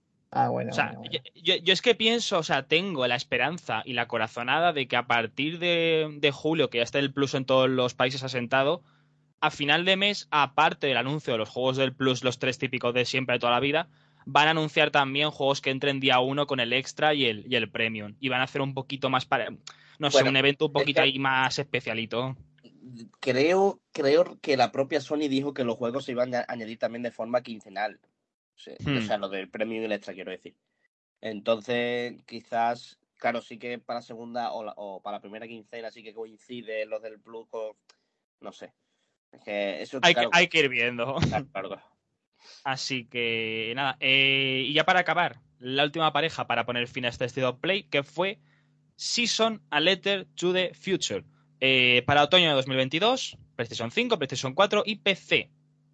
Mm, nada, se mostró un poco más, creo que ya se vio, no me recuerdo en cuál evento se vio anteriormente, pero para que no lo reconozca, el chaval de la bicicleta, tipo juego relax, de puzzles y sencillito, de historia y de personajes, de feelings, ¿no? De eso como le gusta al compañero Oscar, que creo que fue su juego del evento, ¿no? O sea, quitando, de verdad, o sea, sabemos que el último, el último juego que vamos a hablar, sin comentarios, ¿no?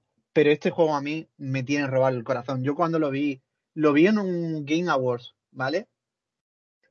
Perdón. Y me quedé, en, o sea, la cara de embobado de, ¿qué es esto? Lo quiero ya. Porque es un juego, a mí es un juego que me transmite mucho. Y, yo tengo una filosofía en los videojuegos de que si cumple uno de estos tres requisitos, va a ser un juego que me va a flipar.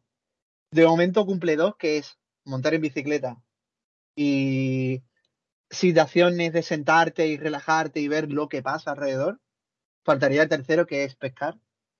Que si no se cumple, pues bueno, pero si se cumple, adiós el Ring, ¿eh? Así te lo digo. Pues oye, pues a, lo mejor es esa esperanza. o sea, fuera, fuera coña, yo me, me, es el juego que más espero ahora mismo, quitando Bayonetta 3 de este año. Dilo, Dani. Este año. Cabrón. No, hoy no toca eso, ¿eh? No me deprimáis. Así que yo creo que Dani y yo con este, más que jugarlo, nos vamos a ir de camping a, a ver la vida en sí. ¿eh? Yo creo que este Sí, yo creo que este no lo vamos a ahorrar más otro tipo de acampada, porque no. A mí no me acaba de convencer mucho. Y eso, lo repito, no es porque sea el típico de que estos juegos no le gustan, porque es todo el contrario. A mí estos juegos me gustan mucho, pero tiene que ser una obra maestra, sinceramente. Tiene que ser algo tipo Ico, tipo Journey, tipo Journey. Tiene que ser algo muy bestia. No me vale con cualquier tipo de experiencia independiente, lo siento mucho. Aquí sí que soy yo más quisquilloso de, de la media. Así que nada, repito, lo tendremos este otoño de 2022 para que le interese. Y ahí está la propuesta. Y con el último, ponemos fin a lo que fue la presentación del State Play. Uno muy esperado, mucho tiempo, madre mía. Y, y, fue la llegada y la presentación por nuestro padre Yoshida en ese sillón tan famoso ya por los que seguimos a nuestros amigos los japojuegos. Que es que fue Final Fantasy XVI. Sí, volvió, por fin, ya está aquí para verano de 2023, cosa que creo que no se va a cumplir, pero bueno, lo importante es que saldrá en 2023. Y se mostró un nuevo tráiler por todo lo alto, enseñando nuevas partes de historia. Lo que más polémica ha despertado fue que se desveló al completo la interfaz y el tipo de sistema de combate que tendríamos con este Final Fantasy. Y nada, más allá de eso, el peso de las invocaciones y demás elementos que ya sabíamos que estaban contemplados en el título. También confirmaciones oficiales en la página web que se metió una pedazo de actualización ayer por la noche. Tenéis el, no me gusta llamarlo mapa mundi para que no entremos en cierta confusión, pero bueno, está el mapa del mundo completo para que le quiera echar un vistazo de las tierras que vamos a explorar. Y cosas importantes. Eh, nuevos personajes, las fichas están actualizadas con las descripciones y demás para quien quiera ir metiéndose a, fondo en el lore. Y el equipo, por si quedaban dudas, es todo el Team 14. Está Yoshida, de director está el de Devil May Cry 5 y el de Dragon's Dogma. Eh, director de combate, director de arte, el del Final 12, el de guion también el Final 12 y Bragan Story. Mm, tirando de cabeza, está Soken de compositor, pero bueno, eso también se, se intuía. Vamos, que la mezcla de los dos juegos precisamente más odiados y más criticados por la comunidad moderna de Final Fantasy, como son el 12 y el 14. Así que con esto creo que está todo dicho. Sensaciones. Oscar, voy a por ti primero, que sé que eres el más interesado. ¿Cómo lo viste? Eh, a ver. Mm, a ver, a ver cómo lo explico. Es una sensación nueva. Porque yo cuando se anuncia un melocotonazo y tal, ya hemos visto un par de eventos juntitos, ¿no? Cuando se anunció Bayonetta 3, me, me dio el Harry y me puse un poco nervioso. Cuando se anunció Xenoblade 3, me dio el Harry y me puse nervioso. Cuando hemos visto Final Fantasy XVI, me quedé como ese niño, o sea, ese niño que estaba a punto de encender la Play 1 para jugar a Final Fantasy IX y vivir mm, probablemente el juego que, que, iba a superar o que te iba a traer al mundillo del videojuego, lo que, lo que te iba a traer, digamos, hasta este podcast, por así decirlo. Y yo me sentí así, viendo el tráiler. Sí que hay cosas que no me ha hecho mucha gracia, como por ejemplo la interfaz eh, hay partes que, por ejemplo, lo de la parte de la derecha abajo no me gusta nada. Eh, la parte de arriba a la izquierda no, o sea, no es que me agrade, pero me recuerda muchísimo, demasiado, demasiado a Devil, a Devil May Cry. Sí.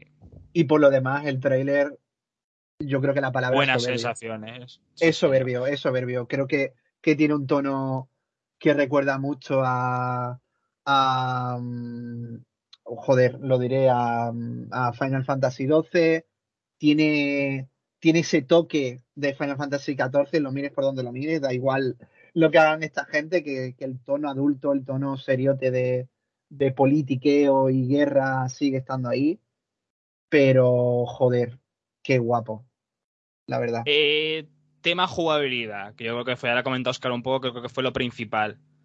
Mm, ¿Os preocupa en cierta manera el que sea. Yo es que ya lo veo, yo creo que este. Hay gente que lo compara con el remake del 7, el tipo de combate. Yo creo que esto ya es hack and slash.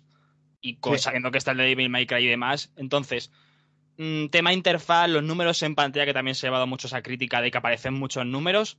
yo creo que deberían ya desterrar los, lo que es la esencia, como se llama, de Final Fantasy. Y si es Hack Slash, pero, vete, a tope. Pero, pero la esencia hace tiempo que ya no existe en Final Fantasy. Sí, pero la siguen reteniendo con ciertas cosas. No sé si me explico. El tema de los numeritos, de que como comenta Oscar abajo, esté ese típico comando de la magia, de no sé qué, tú eso no lo vas a ver en un, en un bayonete y demás, no lo vas a ver de esa manera. Entonces es como un poco de queremos ir hacia aquí, pero no puedo ir tanto como a mí me gustaría porque se llama Final Fantasy. Claro, claro, al fin y al cabo mm. algo tienes que dejar. Es que yo creo que, eh, a ver, no literalmente. Igual que el enfoque de la cámara, ¿eh? que también eso se nota, que no, que no es hack and slash puro y duro. No, no, y yo creo que tampoco pretenden que sea hack and slash puro y duro. Es que no, no, lo pretenden. Al fin y al cabo tiene que tener algo de Final Fantasy, pero sí que es Pero, Dani, eso es a lo que voy. Eh, ¿Pretenden o es que no pueden hacer lo que ellos quieren realmente? Es que no pueden. Ah, que eso es a lo que voy, que eso es lo que a mí me preocupa. Que quieran pero no les dejen, mm. porque Final Fantasy, si se llamara eh, foro con Yukun, le hacen el, juego como quieren. Sí, claro. Yo voy, a decir, yo voy a decir una cosa muy fea, Carlos, lo siento mucho. Si el productor se llamara Tetsuya Nomura, le dejarían hacer lo que le saliera del nabo. Pero, pero, a ver, Oscar, Oscar, a ver. Y, así, y es así. Pero porque Nomura es el dios. Hombre, eh, Oscar, también hay que tener en cuenta que Yoshida le queremos mucho, pero es que Nomura lleva más tiempo con Final Fantasy, entonces lógicamente la cadena de mando es lo que hay. Vale, vale, sí, que pero, tu opinión, ¿eh? Sí, claro. lo que quiero decir. Si queremos llegar a ese punto de por qué no le dejan libertad, porque le están dando, le están dando las llaves y el peso de salvar Final Fantasy a Yoshida y me da la sensación de que hay ciertas cosas que no le dejan hacerlas como él quiere y su equipo. y eso me molesta. Ya no es la llave para salvar la saga, que sí. Es la llave para que Final Fantasy XVI sea uno de los mejores juegos de la historia. Claro. O sea, os, eh, os eh. recuerdo, porque creo que vosotros no habéis jugado a Final Fantasy XIV Online. Cada expansión cada expansión, todos y cada uno que lo han ido jugando han dicho que era el puto mejor Final Fantasy de la historia. Salía Givensor, el mejor Final Fantasy de la historia. Eh, han salido ya unas cuantas, Dani. Y la última expansión, yo te puedo asegurar que yo no he visto a gente tan loca con un Final Fantasy en la vida. O sea, ni con el 7, que hay las típicas historias, hemos hecho, especial, hemos hecho un especial hablando de nuestras anécdotas y tal del 8, del 9, del 10, que el 10 creo que es el más, el más sonado, ¿no? Por, por la comunidad o el, más conocido, creo yo también. Yo la verdad es que no he visto a la gente tan loca con Final Fantasy XIV. O sea, tan, tan loca. Hasta que llegó Final Fantasy XIV. Ni el 15, ni, ni bueno, ni el remake, vamos, ni la sombra, vaya. Por eso creo que, que ahora mismo lo que tiene que salir de Final Fantasy XVI no es solamente que sea un buen RPG o un buen juego de acción o un buen juego de Square Enix, es que tiene que ser el mejor RPG o el mejor juego de acción o el mejor juego de Square Enix de ese año o, de la década. Tienen que ir así. ¿Por qué? Porque el equipo está destinado a, hacerlo así. Si no le das la libertad a ese equipo, por mucho que quieran, no te van a hacer un juego, ah, como he dicho, un juego que, que se recuerde en la historia del videojuego. Y me, da, y me daría mucha pena, sinceramente. Pues hay que dar las dudas. Pero, ya, digo, el trailer, yo creo que estamos los tres de acuerdo, ¿no? Sí, el trailer está bien. Es para ponerte, para ponerte en, forma de quiero que sea verano. O quiero que sea 2024 como muy tarde. Verano. A ver, si le tengo que poner alguna pega al trailer en sí, sí que hay ciertas partes que reciclaron del trailer anterior y lo que hicieron fue meterlas en el motor del videojuego. O por lo menos en un trabajo gráfico mejorado. Porque sí que hay zonas que son calcadas. Lo, positivo también es que ya no me salió el mensajito de eh, eh, eh, se está emulando en un PC con, también es que pues yo, aquel, aquel tráiler es que fue muy. No me por compromiso. Fue muy de, oye, tenemos que vender la consola, danos lo que tengas. Aunque luego vayas a tardar tres años, pero lo necesitamos. Porque es el típico evento que todos vendemos que tiene que ser humo por todos los lados. Porque si no, no te venden una consola. Es que esto ha pasado siempre, si no nos quitan la ilusión por los videojuegos. Entonces yo creo que ahora ya sí que se ha visto el trailer y el videojuego que quería realmente mostrar Yoshida y su equipo. y bueno, pues ya solamente toca esperar. Eh, más cosas que se han comentado ya para ir cerrando el tema Final Fantasy XVI. El juego dicen que está jugable de principio a fin, cosa que me extraña, lógicamente. y que se van a encargar de aquí a verano a pulirlo y a que salga todo perfecto y bien colocadito para que no haya ningún tipo de, problema. Así. me gusta, o sea, yo tengo eh, yo quiero que quede claro que estamos de acuerdo en que cuando dicen verano se refieren a noviembre, ¿no? Exacto. Gente, lo sentimos mucho. Un Final Fantasy no va a salir en verano. verano de Australia. y para, y, para quien esté muy recientito, recordemos la Odisea del 15, que sé que no es igual y demás, pero se anunció para septiembre, si no recuerdo mal. Hubo la demo y todo aquel rollo, retrasito, y a noviembre, y ahí que salió. Y me parece que se va a repetir el mismo esquema. Vamos, no me cabe ninguna duda. Que espero equivocarme, ojo, eh. Ojalá salga en junio, el mismo 20 de junio está ahí fuera ya con la Play 5, pero la realidad es la que es. Que salga, que salga, porque yo ahora mismo estoy con un hype que, hacía mucho tiempo que, no tenía. sinceramente, ahora que sabemos ya la fecha, mira, para que salga en verano o salga en noviembre, la cosa es que salga. Y con todo lo que hemos comentado, que salga a lo mejor posible. Ahora ya que les perdono, el retraso con el anuncio, todos estos eh, largas que han dado. Ahora que ya todo eso ha pasado y estamos centrados en la fecha, que salga bien, porque por dos meses no nos morimos ninguno. Así que yo me quedo más con eso que con otra cosa. Así que cerramos, si os parece bien ya lo del State of Play. ¿Alguna valoración así en general que queréis comentar para poner el broche? Bueno, simplemente decir que para mí es el mejor este play que han sacado. Que tampoco es que tuviese mucha dificultad, ¿eh? pero bueno. Sí, lo eh, tenían fácil. Estaba fácil la cosa, así que yo creo que estamos todos de acuerdo en que fue el mejor state de la historia, pero es que estaba el listón bajito, no había lo mucho único, Lo único que podemos pedir es que la siguiente vez que veamos un State of Play sea como mínimo igual que este, ¿no? Hmm. Hombre. o, un poquito menos. No, no, bastante menos. A ver, yo, yo, es una cosa, yo es como una cosa que comenté, que fue lo que dije de eh. cuidado que es el primer stake que planta Sony en junio. Y todos sabemos lo que significa junio y era en plan de. No las expectativas tan altas, pero sí que tenía yo la cosa de. Eh, van a tener algo, algo tocho. bueno. Yo no, yo no iba, yo esto, te lo cuelan en un E3 y, y es una porquería de conferencia. Coño, Dani, a ver, en, un, E3 te colocan eh, cosas de PlayStation como es el de las sofás, el Kratos y otro juego más, y, ya es mejor que el PlayStation Showcase que tuvimos el año pasado, ¿eh? Es que lo del Showcase del año pasado, literalmente, Dani, por si no te acuerdas, los últimos cinco minutos. antes de irte, al recreo. a lo de las terceras compañías que presentaban en el Showcase del año pasado, porque es de vergüenza, criminal. Entonces, no les habría venido mal tener alguno de estos en la recámara para mostrar también. Sí, yo, con que siga el mismo ritmo y, sean fechas y anuncios y, tal, maravilloso, mm. Sony, ¿eh? Genial. no, volvamos, para atrás, no volvamos a la época de anuncio tocho exoprimal Valkyrie Elysium, por favor. Claro, es que, eso también es un que Le tengo, que le tengo ganas al Valkyrie, ¿eh? es que quiero volver a decirlo, pero pero es que, a mí tampoco me parece bien porque ya empezamos a marcar los, eh, los eventos en el sentido de que es que el, del Star Ocean y el de Valkyrie sí, malísimo, vale, pero la culpa no es de esos dos juegos. Lo que pasa es que Sony tiene que montar un evento interesante en el que a lo mejor entre medias te cuele el Star Ocean y el Valkyrie y te cierre con Resident Evil y con Final Fantasy XVI y todos contentos. O con el Kratos, me da igual, cualquiera me vale.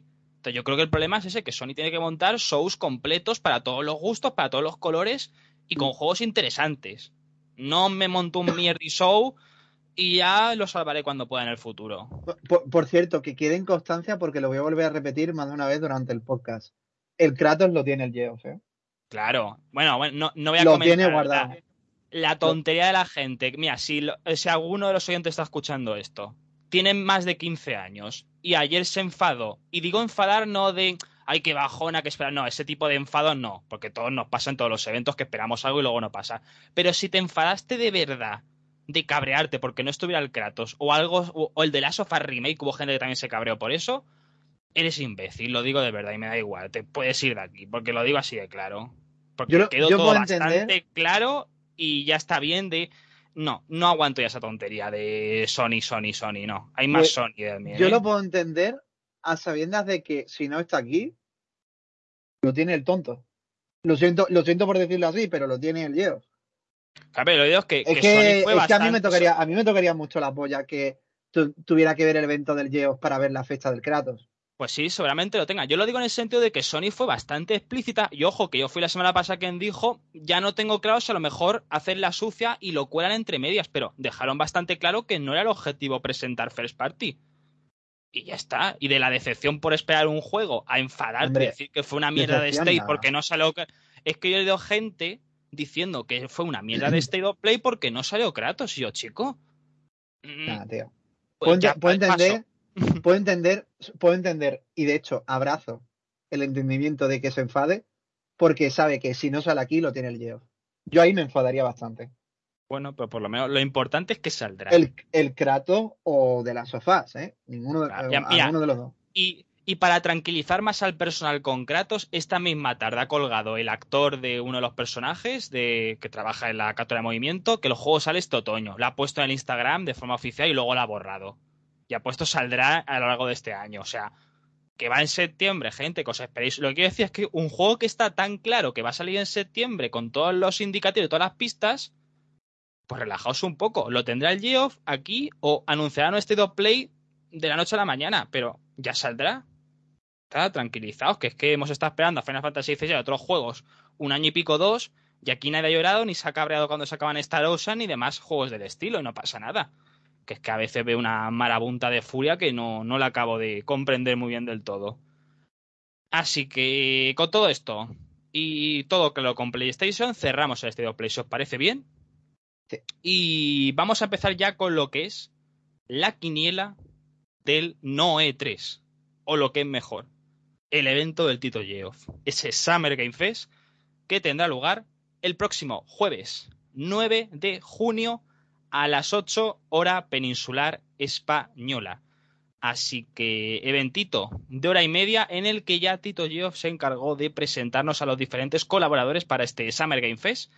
Así que si os parece bien vamos a ir uno a uno hablando sobre los invitados al evento que esperamos que puedan presentar de forma rápida y picadita.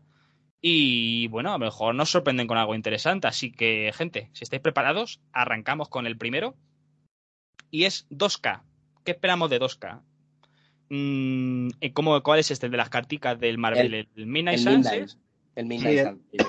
El, Midnight Suns sin cartas. Que decían que iban a hacer un. Sí, sí, que lo iban a quitar. Que iban a las cartas. Mira, no me gustaría que hicieran eso, lo digo de verdad, ¿eh? ¿Qué dices, tío? Quítame las cartas un ratito, anda. sí, pero, pero es, sucumbir a la gente. O sea, es decir, mi, mi, idea es una mierda y sucumbo. Pero, pero, es que por una vez que la gente tiene razón. Hombre, claro.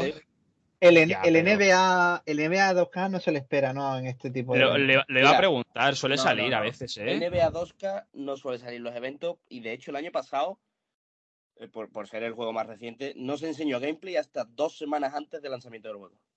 Hostia. Bueno, pero eso fue por el follón este de que es intergeneracional y, no, querían enseñarlo. Y no sé si no enseñan nada. Y no sé si he hecho, y no sé si he hecho esta pregunta demasiadas veces. ¿Cuándo toca un 2K bueno? O, no, ya no. Ya no va a haber eso. Ya no, ¿no? vale, vale. El, techo, o sea, un 2K11 no te vas a encontrar, yo creo, ya nunca, porque ya. Yo sigo diciendo que el mejor fue el 2K18. ¿eh? No, la digo, el 2K18. Dani, vuelve al 2K11 con Michael Jordan, que ese sí que es O sea, ese 2K, eh, bueno, bueno, bueno, como lo disfruté. Bueno, bueno, también te puedo decir que estoy ahí dudando con el 16, ¿eh?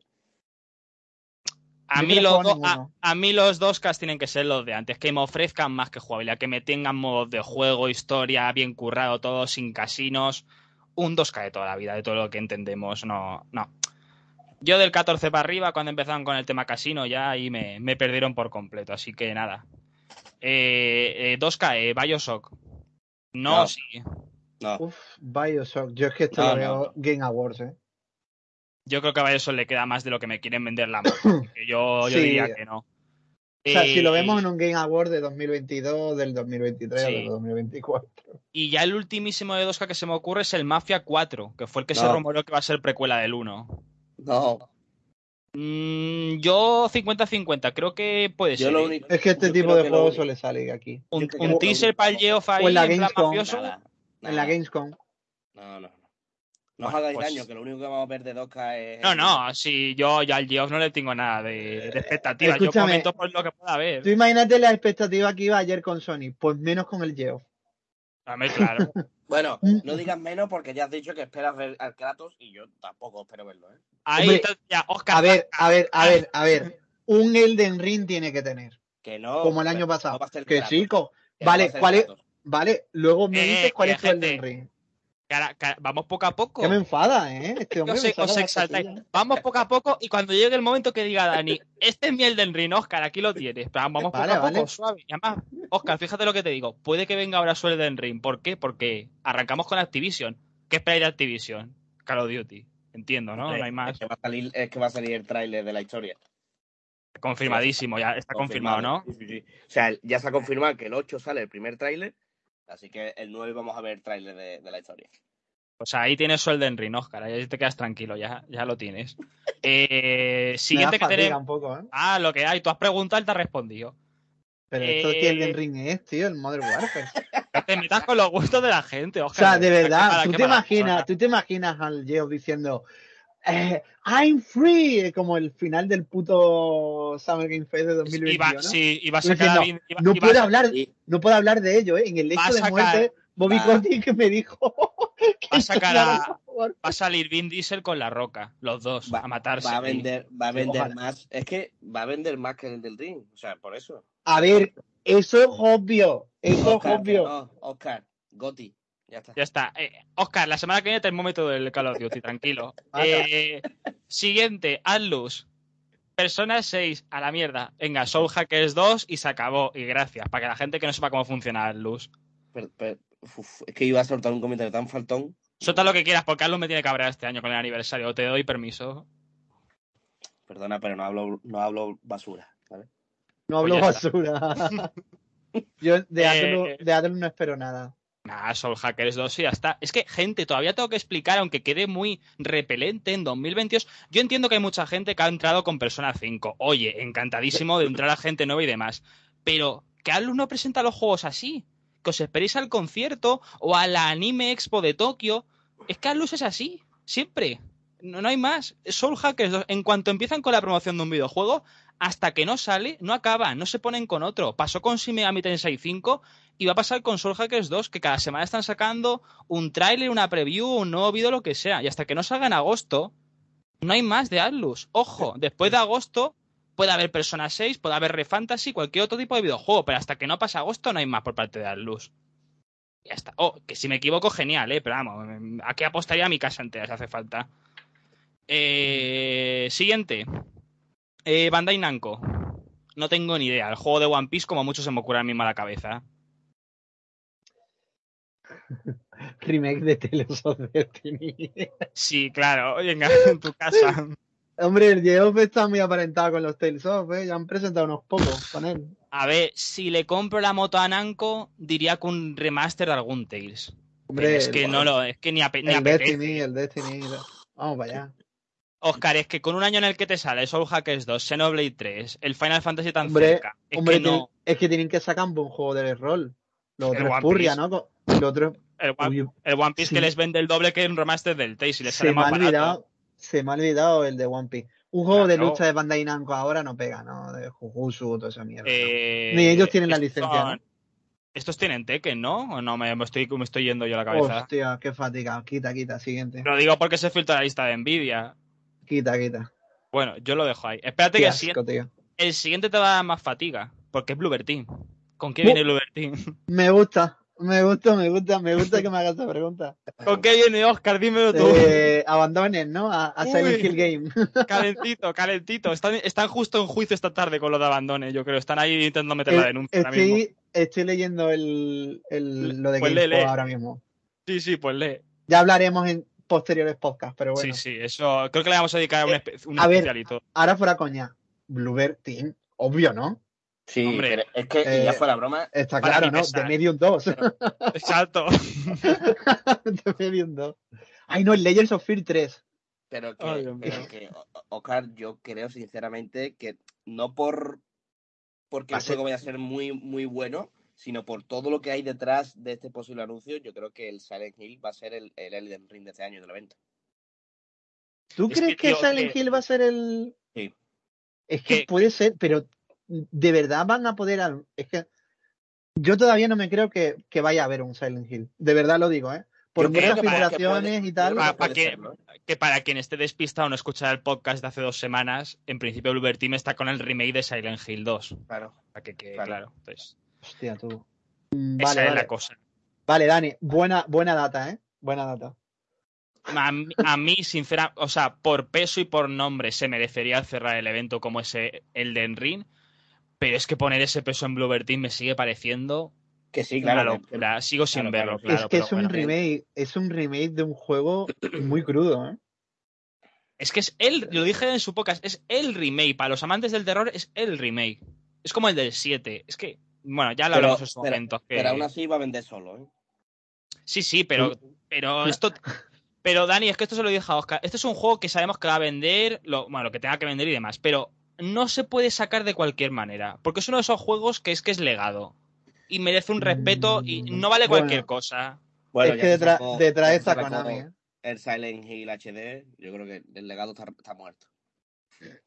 No, eh, no, no, no me vais a vender la moto con totea de los remaster. No, esto es el 2. Mm, me, me espero. Siguiente. Eh, Capcom, Capcom nada porque entra dentro de lo que es el State of Play, con lo cual. Capcom ya se ha visto. No, no creo que hagan un refrito ¿no? de algún tráiler del. Yo espero que no. o del... aún así ya sería lo mismo. O sea que ya yo creo que todo lo que había que ver de Capcom ya está visto. Ya está visto. Igual, igual el DLC de Resident Evil 8 puede tenerlo en Geo. No, va a haber. Más. Eh, aquí hay un estudio que no conozco, que es Coffee Stain. ¿Alguno sabéis algo? Creo que este es uno de los estudios de, de los que se fueron de, de Blizzard. Ah, pues puede ser, sí. Mira, Coffee Stain Studios. Pero no ah, no, no, nada, nada, nada. Me, he equivocado. Son? los del Valheim. Nada, nada. Uf, quita, otro. Qué bien, qué bien, ¿eh? Siguiente que Seguimos. Eh, Deep Silver, mm, Senrow, ya está. no hay más. Eh, Devolver, eh, Devolver tiene evento el Devolver tiene su propio evento, sí, sí. Así que ahí lo, veremos. Le tengo, le tengo eh, muchas ganas eh, al evento de Devolver, solo por partirme el puto culo. A ver, la cosa es que los eventos de Devolver últimamente se los toman con ese tono de cachondeo tan característico ya, pero a mí ya me está empezando un poquito a, cansar, la verdad. El, último no me gustó tanto, pero claro, es, que, es que están, están abusando, pero bueno, es lo que toca. Eh, el siguiente, Dotemu, eh, Tortugas Ninja, si no me equivoco. Y, sale ya. Ya de ya. Así que no. Un tráiler de, lanzamiento y poquita cosa más espero. Yo digo que el Metal eh, Slug también se cuela, ¿eh? El Metal Slug Tactics. Uf, mucho mal, le estás pidiendo tú ya demasiado, yo creo, pero bueno, ahí bueno, Sí. Bueno, sí, tienes razón, vale, vale. Ahí queda. Siguiente, Electronic Arts. Dragon Age. Uy, Jedi Survivor, ¿no? ¿Tú crees que están para enseñar más? Que te sería enseñar gameplay ya del estilo, ¿eh? O el FIFOT, ah, no lo sé. A ver, yo porque digo, digo Dragon, Age digo Dragon Age porque ayer sacaron lo del nombre, entonces a lo mejor te sacan una charla de sofá, que el Geoff, el fue el que presentó Dragon Age, entonces no. Uy, esa es, mi, esa es mi apuesta de charla de sofá, Dragon Age, sí, sí. Es que lo veo más para los GOTI. Vale, vale. Pero es que le, FIFA no creo. No, no, FIFA, FIFA, FIFA no entra, ¿no? Su evento propio. Vale, vale. A ver, a mí gustarme como novedad, me gustaría ver Dragon Age por verlo en movimiento, cosa que parece ya una utopía verlo. Pero tampoco me quejaría si se mostrara gameplay de Star Wars. Así que están las dos posibilidades ahí. Es que lo hemos visto tan recientemente que no sé si ver otra vez Star Wars. ¿eh? Sí. pues sería un caso parecido al del Calisto Protocol, de que he visto un gameplay más cinemático y luego a la semana siguiente un gameplay real. Hombre, que por mí, que por mí bien, porque le tengo ganas, pero no, sé. Hmm. Pues nada, ahí queda. Eh, Epic Games. Mm, Epic Games, mm, aparte de ofertas y de tonterías mm. de Fortnite que van a presentar. No quiero, no quiero decirlo no van a sacar el juego del, del team este, del, tuyo de Ico, no lo van a sacar. El Fumito Hueda no va a El juego del Fumito, ese es mi el del no, Que no, que no. Pero es que el, el, el, Geoff no se lleva también con el Fumito como tipo Kojima y demás, ¿eh? Pero, que ya no se lleva eso, Mira, va Epic, le dice, escúchame, montame un trailer, me lo sube aquí al USB y me lo llevo. Oscar, Oscar, te voy a ser sincero. Sí, que me Epic no sabe que, que, lo tienen trabajando, no se acuerdan de él. Lo tienen ahí encerrado en la planta 7, ¿no? Están ahí encerrados diciendo, eh, jugando a las cartas, medio desnudo. Oye, ¿cómo va el juego, chaval? Yo, que si no sale el fumito, dimito. ¿eh? Pues no a ahí, ahí lo dejamos, ya veremos si sale fumito o no. El siguiente, Focus, eh, a Plague Tale Requiem, no, no tiene más. no, tiene, no hay más, claro. Así que ahí se queda. Que, que, por cierto, ¿no tenía fecha? Se medio filtró para verano, pero estamos a la espera de que sea verdad o no. puede ser que sea el momento en el que se vea la fecha, entonces. Vale, vale. Hmm. Eh, el siguiente, eh, Frost Giant Studios. Esto sí me lo independiente de Estados Unidos. Esto sí me lo sé, son los de Blizzard. Ah, son los, de Blizzard estos. Estos son los que quieren hacer una especie de Warcraft. Así que veremos el Warcraft, supongo. Pues buena suerte, señores. Ahí va mm. la, oportunidad. Eh, vale, más. Eh, Humble Games no lo comento porque es publicidad. Eh, Level Infinite, eh, los amigos del Now. Juegos de móviles y demás. Son Tencent. o sea, es Tencent, cubierta. Claro, Es Tencent. Pero es juego de móviles puro y duro. O sea, no. Mm. ¿Tú, sabes qué juego, ¿Tú sabes qué juego distribuyeron en secreto? ¿Quieres saber uno de los mejores juegos que distribuyeron? Dímelo. Wonderful One on One en PlayStation 4. siguiente, siguiente, siguiente. Siguiente. Eh, Mediatonic, eh, Fall Guys. Venga, para adelante. Siguiente. Mi, joyo, eh, Waifus. Ya está. Eh, Z, Z, Z, a tope. ese, es mi, ese es mi otro Elden Ring. Netflix, ni existe. Fuera. PlayStation, ya el State Play, no hay más. No, bueno, PlayStation, según Ah, bueno, el Kratos. que Oscar tiene fe. Oscar, el Kratos. Kratos. Ahí. ¿Algo más? Si no se anuncia, si no se anuncia ahora, ¿cuándo vas a anunciar que sale en septiembre? No sale en este septiembre. Siguiente, siguiente. Hostia, tú, pero. Yo creo que va a tope, ¿eh? Van a hacer un State of Play de la noche a la mañana. En cuanto pase lo de Xbox, lo sacan para contraatacar y ya está. Lo sacan para decirte que sale en noviembre. Pero en septiembre quitaron la idea ya. Está, está Depra aquí, nuestro colega. Pues o sea, a, mí, a, mí, me da igual porque probablemente no lo compre de salida. Soy, soy realista. Pues ya está, esa es lo que hay. Eh, siguiente, venga. Eh, Raw Fury. Eh, tienen el del. Este del cuadro, que creo que fue en el último Nintendo Direct, en el de los indies. O sea, no sé si os acordáis. Mm, sale ya, sale ya que lo comentamos en un lanzamiento. Pero bueno, títulos independientes, que es este juego de una chica que pintaba cuadros, así como toque novelesco, misterio y demás, pues son de este tipo. Sí, yo. es una editora española, por cierto, así que le tengo. Siempre, siempre me ha sacado un jueguito al año que me ha gustado, vaya. Pues ala, apoyar los que están en España, no, falléis. Eh, siguiente, Samsung, no existe, publicidad para el Geo. Eh, Sega, no eh, existe. Sony, que entiendo. Entiendo que es Sony, pero no sé muy bien la jugada porque el. Escucha, no existe. rezar, rezar, para que salga otra cosa que no fuera Sony. porque, madre de Dios, el tremendo truño pero Truño. No, no, no, me niego a hablar de él. No, no, es que es que no a nosotros no nos ha gustado, gente. O sea, respetamos mucho a quien le haya emocionado y totalmente, pero a nosotros no nos ha gustado nada. Lo sentimos mucho, es lo que hay. Es un insulto. Es, horrible, ¿eh? A mí, a, mí ver lo del águila, me estaba corriendo Sony, ver el águila ese que aparece y desaparece mm, con no sé, parece que está hecho en Unity. Luego, los puzzles son horrorosos. ¿Cómo te los señalan? No pido que sea el del ring, pero, macho, poner un marcador como si fuera una señal de tráfico ahí fea, no, no lo entiendo. ¿Qué le pides? ¿Qué le pides? Dos cosas que se le pide a un juego de Sony. Vamos a ponernos serio. Dos cosas que se le pide a un juego más raíles. Ir rápido y que tenga flow. El juego ni va rápido ni tiene flow. Fuera. ¿Cómo que no? Pues si casi va más rápido que el águila, es que te estás quejando sí, porque, Sí, el, el ógolo. Va rápido que el ógolo. Venga, siguiente, Square Enix. Eh, bueno, Square Enix.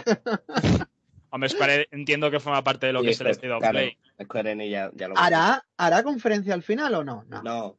No, ni de broma. No, no, no, no, Oscar, ya de aquí hasta verano nos olvidamos de Square Enix. Bueno, a ver, recordamos, a final de mes tienen que dar lo de Star Ocean, que eso sí que es oficial. Eh, que se retrasa para 2023. eso también es oficial. Eso también es oficial. también es oficial. Muy a muy pesar. por cierto, fans de Star Ocean, la semana que viene traigo termómetro de Star Ocean 4. Ahí lo dejo. No comento nada más. Me alegra. Buena data. Eh, siguiente, eh, Skybound Games, eh, Calisto Protocol. Claro, es el Calisto. Hay más. Eh, siguiente, Steam, publicidad para el Geoff, no nos interesa. siguiente, MDHR, DLC de Cuphead. Sale el 30 de junio, si no recuerdo mal. Yo he vuelto a jugarlo, así que solamente traigo algún termómetro también estas semanas. será trailer de lanzamiento ya. Pues, a ver, tienen cosas que enseñar realmente. Espero que sea un trailer interesante, porque el último estuvo bastante guay de los Game Awards, pero tienen para enseñar. Mm, siguiente es Tribeca Festival, que simplemente es la charla de sofá que se hace al acabar el evento, otra hora y media, para quien le interese conocer más de algunos videojuegos que se han enseñado y demás del estilo. Yo me lo charla de sofá. El el año pasado fue top tres de las mejores conferencias. Pues ahí está el nivel con lo que nos contentamos. eh, siguiente, eh, Warner Bros. Eh, aquí, o Gotham, Gotham Knights está confirmado oficialmente. ¿Esperáis algo más? ¿GMG en Harry Potter o nos quedamos Hombre, yo, yo, espero que me enseñen algo más de Harry Potter. No. Ahora me voy a poner como tú de tonto. Yo he dicho que lo, yo he dicho que lo espero, no que, a ver, aquí, Harry Potter no porque es de Sony y el PlayStation Showcase en septiembre le viene bien. Aquí es Gotham Knights, nos guste menos o nos guste más. Qué ganas del Gotham Knights. Y... Espero que sea irónico, ¿eh? Hombre, qué poco me conoce Daniel. Cuando, cuando el Geoff haga su tarde con los nominados a los GOTY y nombre Gotham Knights, aquí seré yo como mejor, como mejor juego de asiento. Ah, yo lo he dicho, yo he dicho qué categoría. Yo he dicho que lo va a nombrar. Hostia, como mejor juego del año, no, tío. Ah, ahí lo dejo, yo no digo nada más. El Sonic Frontiers, el Gotham Knights. ¿Qué más? ¿Qué más? Estaría bien que hiciera una categoría de los memes, tipo, tipo los Rasis, estos como en los Oscars. El Diablo Inmortal, el Abandone, la aplicación de Abandone y para Bueno, bueno, que a la gente le está gustando el Immortal, ¿eh? ya nos hemos olvidado de la, del meme de aquel año. Yo ya vengo la semana que viene para hablar de él. Sí, sí, tenemos cositas, estamos reservando cosas para la semana que viene. Eh, y cerramos y nos da pie a abrir lo que sería pues, la última sección del podcast especial de esta semana. Y es que está Xbox, bajo el sello de Summer Game Fest. Así que sí, no me he olvidado nada más. O sea, para cerrar Summer Game Fest y el evento del Geoff, ¿cómo vais a nivel de, de, hype y de si esperáis alguna cosa que no esté así muy entre los papeles y la teoría? O con lo que habéis dicho, evento normalito y sorpresas tochas, podríamos decir, el remake de Silent Hill 2 y el Kratos, seguramente. Pueden ser las dos grandes noticias del evento. O lo que sondeo yo más o menos por encima. No sé. No se me ocurre nada más en mi cabeza, sinceramente, y creo que sea un buen evento. O sea, abres con Silent Hill 2 o con Kratos y, o, viceversa, y es mejor que el del año pasado ya. Yo es que, de verdad, Mm, incito a la que le eche un revisionado al Summer Game Fest del año pasado, porque es demencial, de lo malo que es. Es increíble. entiendo que en directo, que nos pasa a todos, estás esperando a ver qué juego van a presentar, si te hace más ameno, más ligero, lo que sea, pero cuando luego te lo ves en diferido y ves los juegos que presentó, la cantidad de publicidad que metió y todo ello para simplemente un trailer de 5 minutos del Denry, pues no merece la pena. Con ello no quiero embajonar al personal de cara ver el evento, que ya digo, lo retransmitiremos en el Twitch y demás, y con ilusión, como siempre, con todos, pero mm, vayamos con las expectativas justas. Y yo creo que es lo mejor para este tipo de, de casos. Así que, nada, cerramos con ello, si os parece bien, y abrimos Xbox con ese evento de Xbox más Bethesda Showcase que tendrá lugar el próximo domingo 12 de junio a las 7 horario peninsular español. Mm, aquí carta abierta. Cositas que esperamos. A ver, gente, decidme algo así que, veáis vosotros posible o, vuestras sensaciones de cara al evento. Bueno, lo obvio, ¿no? Eh, como mínimo el Forza Motorsport. Sí. Y. Hostia, es que ahora mismo no sabría qué decirte, ¿eh? A ver, voy yo lanzando. Tal vez el Hellblade 2. Es que vamos a meternos con cosas. Vale, eh, vale. Eh, ¿Qué puede tener el Geo? Que eso también es interesante, porque recordemos, tanto, Hell, eh, tanto Hellblade 2, no hay ninguna vaya esa cosa. Hellblade 2 en principio debería sacarlo el Geo.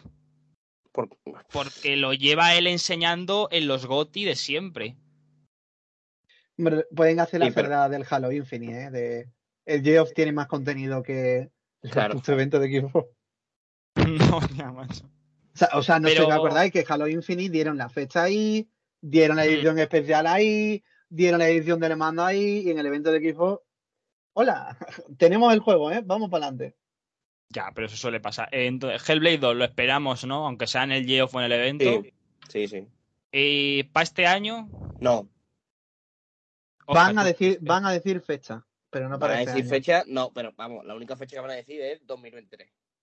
yo es que no. sé por qué, eh, eh, yo no sé por qué se ha puesto esta presión de Hellblade 2 de que salga este año. O sea, la entiendo por el hecho del retraso de Starfield y demás, pero porque, porque ahora mismo no hay nada este año con fecha en Xbox. Ya, ya, sí, o sea, eso lo compramos, pero no, no sé por qué tiene que ser el pobre Hellblade 2 cuando siempre ha estado tranquilamente haciendo 6 sin meter ninguna prisa. A ver, pues a ver, Oscar, no hay nada para 2022, para, o sea, para finales de 2022, y después de estos eventos tampoco.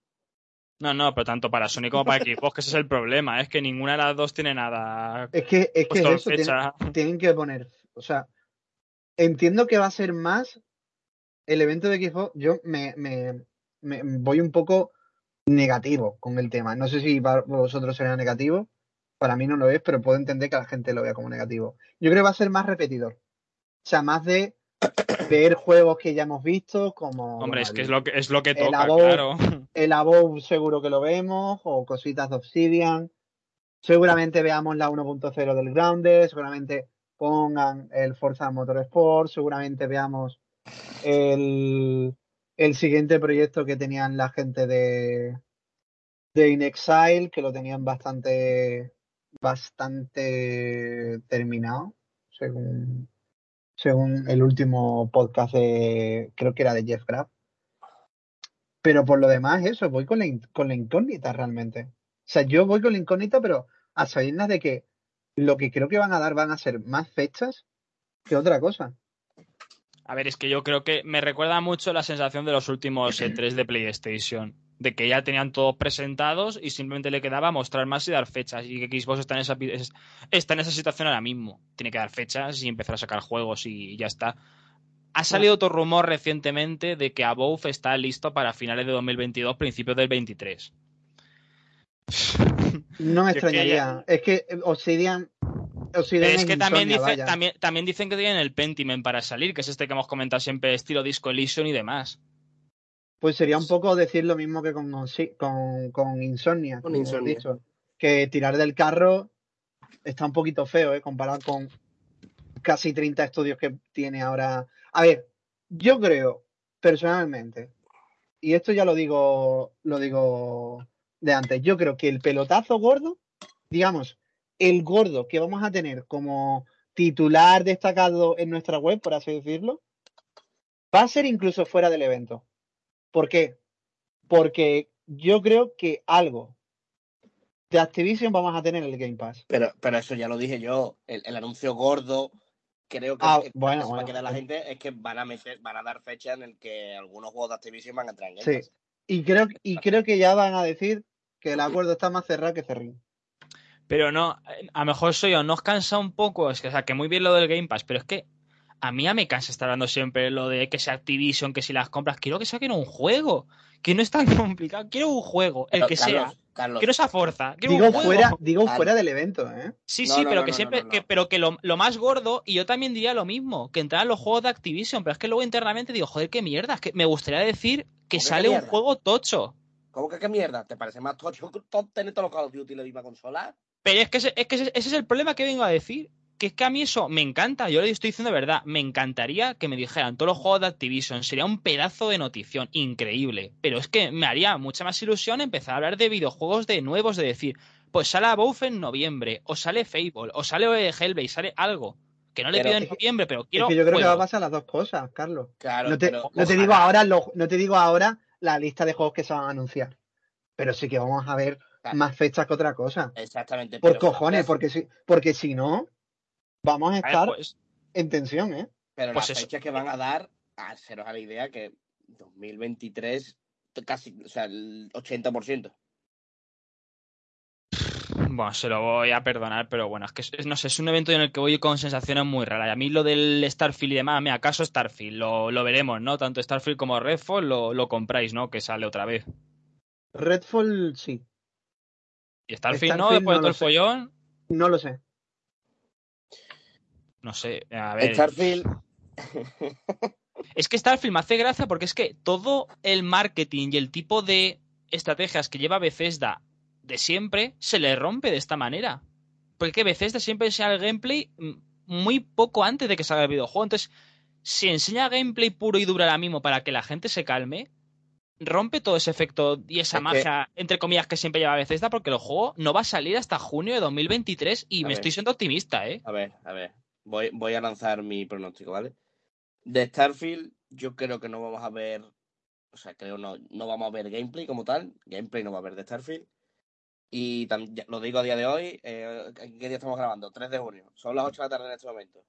Starfield no sale mínimo hasta finales de año de 2023. Va a tener otro retraso más. Es que es lo más probable. sé, que, suena contradictorio porque aquí yo, por ejemplo, he, pasado de decir que sale sí o sí en noviembre a decir ahora que sale un año después. Pero es que la realidad me ha pegado una hostia, pero gorda, y ahora ya estoy en este modo, es lo que toca, lo siento mucho. diciendo eso, que no vamos a ver gameplay ¿eh? en, este, en esta conferencia. Es que yo lo digo porque Bethesda no suele trabajar de esa manera. Tú a veces da la obligas a sacar a un gameplay y que el juego salga un año después. Y es que yo, en mi vida consciente, no le recuerdo encargar un lanzamiento de un videojuego de esta manera con ninguno. Pero claro, yo qué sé, es que luego te pones a pensar todo lo demás que tiene, que qué pasa con Fallout, qué pasa con el Elder Scrolls. Claro, es que tiene más. Recordemos que el Elder Scrolls está anunciado, ¿eh? Sí, sí, sí. Claro, aparece Metroid Prime ya la broma, pero.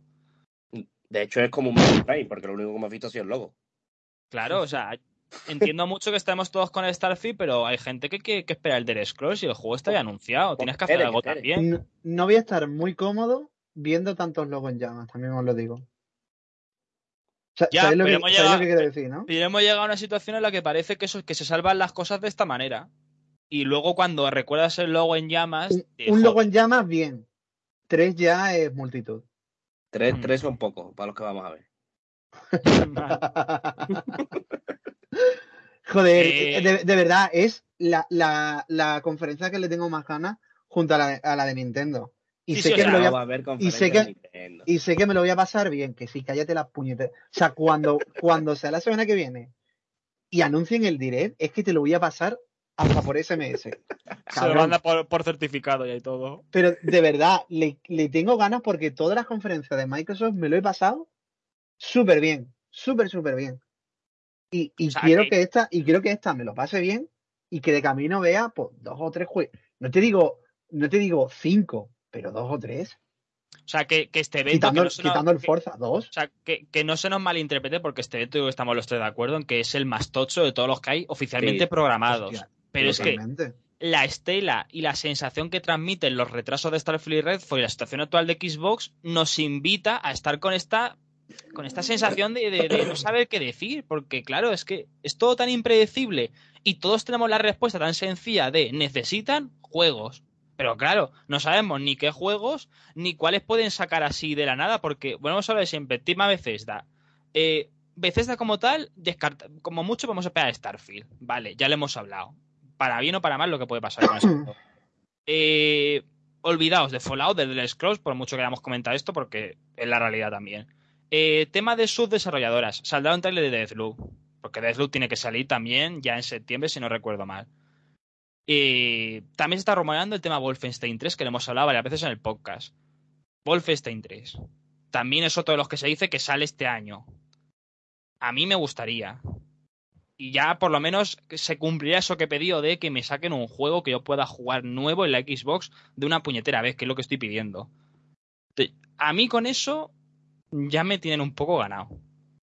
Hombre, Machine Games estaba con el juego de Indiana Jones, ¿no? Es que lo que no quiero es eso. Lo que no quiero es. Mira, lo siento mucho. Si van a sacrificarme un Wolfenstein 3 por enseñarme una especie de teaser o de gameplay cinemático de Indiana Jones, por mucho que yo sepa que a la gente le gusta más, es que no quiero eso. el, el, Indiana Jones no entra todavía. Es que no, no creo ni que esté. Yo no creo ni que hayan dibujado ya el storyboard. Pero me da miedo porque sabemos los tres que Indiana Jones es un juego que te vende y que es un buen titular del evento. Y tengo miedo de eso. Y ya está, y me quedo con esa cosa que yo sé que Wolfenstein 3 no te va a vender el mismo titular que Indiana Jones. Hombre, claro, eso sí, pero yo creo que no, que es demasiado pronto. Bueno, esperemos. Pero el, Wolfenstein, yo estoy contigo, ¿eh, Carlos? Lo esperemos a ver si funciona. Eh, más tema Bethesda. Mm, Doom. Descartamos. No descartamos, descartamos. Es que hace poco salió la expansión, ¿no? del Eternal. Así ahora, que. Ahora. Sé que está. lo hemos comentado que está el run run de Doom, pero. Yo voy a, voy a decir un deseo que me gustaría ver. Y es ver un remake de Quake. Uf. Que es que yo, o sea, imaginaros, bueno, es lo mismo. Es básicamente Doom, pero con alienígenas. ¿Y a quién se lo das? A, a, ID Software. ¿Y Doom quién lo hace? Es que eso es lo que te digo. Hacer eso retrasa el otro. No, ya la Ya, pero la, la, gente le dices, ¿qué? ¿Quake? ¿Y dónde está Doom? Ah, no, Doom en 2026. Cuando, vean, cuando vean que en Quake tiene una pistola láser que se la mete por el culo a un alien, ya verás tú cómo la gente se va a callar la boca. No sería mala propuesta, la verdad. Yo solo salvaría. Eh, a mí otra cosa, que ya que estamos con fantasía aquí que la saca Oscar, eh, tema Bethesda, me gustaría ver una continuación de Prey. Sé que es complicado, pero a mí me gustaría mucho ver una continuación de, del Prey de 2017. Yo, creo, yo, creo que, yo creo que no la va a ver. A pronto. yo, tampoco, pero me encantaría porque creo que tocaría. Pero no. ¿Tú, tú, Carlos, ¿tú tienes pensado tener hijos? Pues ahora mismo ya con esta con este gafe no me parece a mí, ¿eh? No, hombre, tenlo por si, para que lo tienes pensado que sepas que tu hijo tampoco lo va a ver. Está a muerte este chaval hoy. Otra, macho, no deja títere, macho. Madre mía, viene contento ¿eh? del este A ver, yo digo lo de Prey porque Arkane tiene varios estudios. Deathloop ya ha salido, por mucho que no sea en Xbox. Mm. y tiene más, tiene el de Lyon, tiene el de Austin, o sea, tiene más estudios. Y Redfall es el de Austin, creo, pero el de, el de Lyon está haciendo algo. Y también creo que tienen otro. Son tres. ¿Y si, ¿Y si antes del Prey vemos el Dishonored 3? No, no, tío. Yo déjate Dishonored, no. Pues me parece a mí que sí. Pero es que entonces tienes que sacar. ¿Cómo vendes el Dishonored 3? ¿Les haces jugar eh, los del Game Pass? ¿O sacas un remaster o qué haces? ¿Cómo vendes Dishonored ahora de repente? Hombre, lo vendés anunciando el 3. Y si quieres jugar al 3, pues ahí tienes el 1, el 2 y el, el que toque en el Game Pass, que, lo están, que están, vaya. Yo juego al 1 hace poquito. Yo si tuviera que apostar algo para que la gente. Yo tiraría más por Prey. Es que yo Death, es que yo Deathloop, sí, hombre, por, Deathloop me guay, la, la quiniela a mí, porque Deathloop yo no me lo esperaba en ninguna. Ese juego yo no lo, yo, ojo, me gustó entre comillas, no me emocionó, pero bueno, pero yo no me lo esperaba ahora mismo un juego de ese eh, estilo ahí. A ver, es que estáis descartando demasiado rápido un nuevo trailer de Deathloop. No, no, yo le he dicho que va a verlo, va a verlo seguro porque tiene que salir en el Game Pass. Que sale en el Game Pass, tú. Claro, claro, yo le he dicho que tiene que salir en septiembre. O sea, Deathloop está por Arkane seguro. Entonces ya ya mi fantasía, ya he tirado a Prey. Redfall no sé si lo muestra una beta o algo, pero ya es lo que toca. Ah. Igual se centran en Redfall y ya está. ¿Y qué más me queda de Bethesda? Eh, nada, Tango no tiene nada más. El Ghostwire Tokyo sacarán algún trailer, supongo, también. No. Nada, eh, todavía estamos encantados, ¿no? Hay, miedo todavía al amo. Claro, claro, muy pronto todavía. Eh, ¿Y qué más me falta de Bethesda? Yo creo que ya están todos, ¿no? Ya está, ya están todos. Ya está. Así que nada más. Y Xbox, lo que hemos comentado, Hellblade 2 está ya ahí. Mm. Eh, Forza, me sorprendería mucho que no saliera en octubre, septiembre.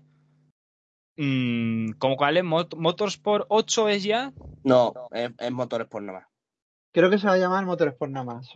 pero el, número, el, número que el, número que tocaría es el 8. Sí, el octavo, sí. Sí, sí, sí. Eh, que, básicamente sabemos lo que va a pasar, ¿no? Eh, va a ser un pepino, se va a reír de Gran Turismo 7 y. Y ya está. Yo me deprimiré. Pero eso, es lo, eso es lo que iba a preguntar. Me, toca mucho los cojones que salga bien el Forza Motorsport. Lo siento mucho. Ahora va a salir mi vena Sony. Pero, pero, ¿crees, que van a, ¿crees que van a acertar de verdad en sacar un juego tan sólido a nivel de críticas y demás pues como el Horizon o que con el pues simulador van a flojear un poco? Con poco que lo hagas mejor, sirve. Porque mm. Gran Turismo 7 ha sido una vergüenza, tío. Y la gente está cada vez más mosqueada, porque hace poco también ha habido otra polémica. De sí, verdad. Han vuelto, a subir, han vuelto a subir el precio. De verdad, Daniel, que yo sé que esto te agobia y te jode que lo diga otra vez pero que el único punto, puto baluarte japonés de Sony sea una mierda. Ya te dice todo lo que hay ahora mismo en Japón. Que, es que no es baluarte, ¿eh? Un, castillo de arena que va a venir la ola y se lo va a llevar y como ha llegado se ha ido. Oye, que no es poco, no pasaría nada. Pero eh, joder, tío, el Yamauchi, tío, que no, hombre, que no. Bueno, Oscar, no toca. Los hielos del Yamauchi al termómetro la semana que viene. Aquí estamos motivados con fuerza. Que yo quiero recordar que aquí yo también soy de los que a veces le quitaba la fuerza, pero es que el Horizon 5 sigue siendo el más descargado en Game Pass desde que salió. A que valoréis un poco que sí, que entiendo que a no, a no todos nos gustan los juegos de conducción y demás, pero son juegos que tienen mucho tirón y que salen muy bien. Entonces es, aunque digáis, no, es que equipo solo tiene el Forza este año, vale, sí, pero es que les, funciona muy bien. Ya está, te puede gustar más o menos, pero aquí los tres yo creo que lo vamos a probar por lo menos. Y a mucha más gente, sobre todo para el competitivo, pues a lo mejor el competitivo, porque Sony está muy metida con el Evo y demás estas cosas, pero mm, también va a tener su boca el Motorsport, que también es otro tema el competitivo como siempre, así que nada. Eh, la apuesta segura en principio es esa. Mm. Eh, ¿Qué más nos queda? Mm, bueno, tema Osida le hemos comentado lo que va a haber. El Above esperamos que salga. No sabemos si será antes o después, pero saldrá. El Grounded está oficialmente confirmado que saldrá. ¿Puedo, ¿puedo decir algo? Transmite. Quiero, quiero dos deseos. Es que no, no van a correr ninguno de los dos ni de coña, chaval. Como que estamos fantasiosos ya es complicado, ¿eh? Porque el remake de Banjo Kazooie por Double Fine. me muero. Es que me mato en, en media conferencia, vaya se reviento el directo, ¿sabes? Eh, a ver, ha, vuelto a salir otra vez un rumor de que hay algo de banjo, pero. Carlos, no le dé vida, no le dé vida. es que toca, hay, hay que de todo, Mira los ojos. se reproduce. O sea, yo, yo Double Fine se lo, te lo podría comprar, sí, pero. Todo lo que haga Double Fine, guay. No creo que vaya a anunciar pronto su nuevo proyecto. No, yo creo que están esperando. Y lo otro que va a decir es que no va a salir, porque todavía no toca que Fable. No, no, Fable. Además, Fable es raro porque un, un, un, mes me intentan vender que es un desastre absoluto y al mes siguiente me quieren vender que es el juego de la historia. Es que cada mes sale, uy, ha pasado esto. La productora, no, cállate la boca. Uy, no sé, la productora, cállate la boca. cállate la boca. Pero es que cuando, pero cuando sale eso, me, me, me, sale otra fuente a decirme que está siendo un juego tremendo, que no sé qué, chico. Enséñalo y, que ya haz callar ya los rumores, enséñalo, ya está. No existe, solo tienen el título. No, no, y el título va a estar tanta temporada todavía más larga, pero bueno, que es pues lo que toca. Pues yo ya no se me ocurre nada más de. Eh, así que quede el tema Inside, lo hemos comentado. A mí me encantaría, mi fantasía, que le quitaran Fallout a Bethesda y se lo dieran a Inside, cosa que no va a pasar, por mucho que me tema. Mm. Podrían enseñar su proyecto nuevo. Tienen varios, tienen eh, tienen como tres o cuatro. Entonces, es que es que lo de siempre. Mm. Para enseñar tienen todos. La cosa es, eh, para que salga tienen algo. Eso es lo que me interesa. Porque enseñar nos podemos poner aquí a enseñar todo lo que queramos. Pero claro. Inexile sacó ya todas las expansiones del Wasteland 3, ¿no? Pues no sé si creo que sí, porque creo que sacaron dos en verano que me tocó a mí para analizar ahí corriendo y creo que ya están todas. Y en principio no creo que metan nada más. Y Wasteland yo creo que está para un poquito barbecho para esperar. Sí. Mm, remasters Fantasy aparte del del Gears Software que ya se filtró. ¿Qué dices? Hombre, se filtró el remaster, ¿no? La compilación esta del Gears Software, todos estos, no sé, tipo Halo, este Master Chief Collection. Yo no tenía ni idea de eso, ¿no? Ni yo tampoco. Primera, primera noticia. Pero como que no, se salió, hace, salió, ya un montón de semanas eso. Pero ¿cómo que van a sacar un remaster? Pero, no, a ver, a ver, no, me lo sacan y me tienen allí, ¿no? A ver, lo que, lo que no sé, yo pensaba que lo sabía. Decía la filtración que iban a sacar una especie de bundle tipo Master Chief Collection, pero con Gears Software. ¿Qué dices? No, eso fue lo que yo leí. Uy, Daniel. bueno, me mata. Ergoti. Ah, yo os dejo entonces la exclusiva. Yo pensaba que estaba pues más, extendido por la gente, vamos. Pues con eso y el Forza hasta 2023, por mi parte. Claro, es que al principio era eso, era Forza y luego a finales de año para diciembre el remaster del Gears, la compilación es que Los Gears se juegan súper bien retrocompatible, pero el Gears 2 tiene el doblaje en inglés barra latino en Latino, sí, sí. Es que es como... El español neutro. Muere homínido y es como, por favor, cállate, cállate y dímelo en castellano. Pues o dímelo en inglés. Ah, pues parece... no, puede, no tienes un selector, Carlos, es lo que ocurre en el juego. Si estamos en tal sitio, la apetece hablar en latino, pues el juego habla en latino. Que le apetece hablar en inglés, pues habla en inglés. Es un multilingüaje. Bueno, pues hoy así aprendemos idiomas, siempre políglotas, que no, se diga lo contrario. Y el, y el Gear 3 sí que se juega bastante bien y tal, pero joder, si le hacen como lo hicieron con el Master Chief Collection, que, que el Halo 2 se veía de cagarte encima, y, y las cositas que tenía nueva Halo 3 y 4, pues joder, ya me venía arriba, ¿eh? Ese sí pues puede ser un anuncio guay. Pues ahí está el anuncio, yo creo que es bastante fiable, yo creo que es lo más casi seguro que se va a enseñar. Eh, 6 descartamos, ¿no? Como siempre. Descartado, Todavía, todavía es muy pronto porque antes quieren sacar una IP nueva. Mm, sí, le va a dejar Phil Spencer sacar una IP nueva, sí. Hombre, lo han dicho que están haciendo una IP nueva. Es más reducido, o sea, ya han dicho que es más narrativo. Eh, mira, yo, yo quiero mucho a Phil Spencer, pero también me prometió que íbamos a tener un juego de lanzamiento en Game Pass cada tres meses. Llevamos un año sin un juego.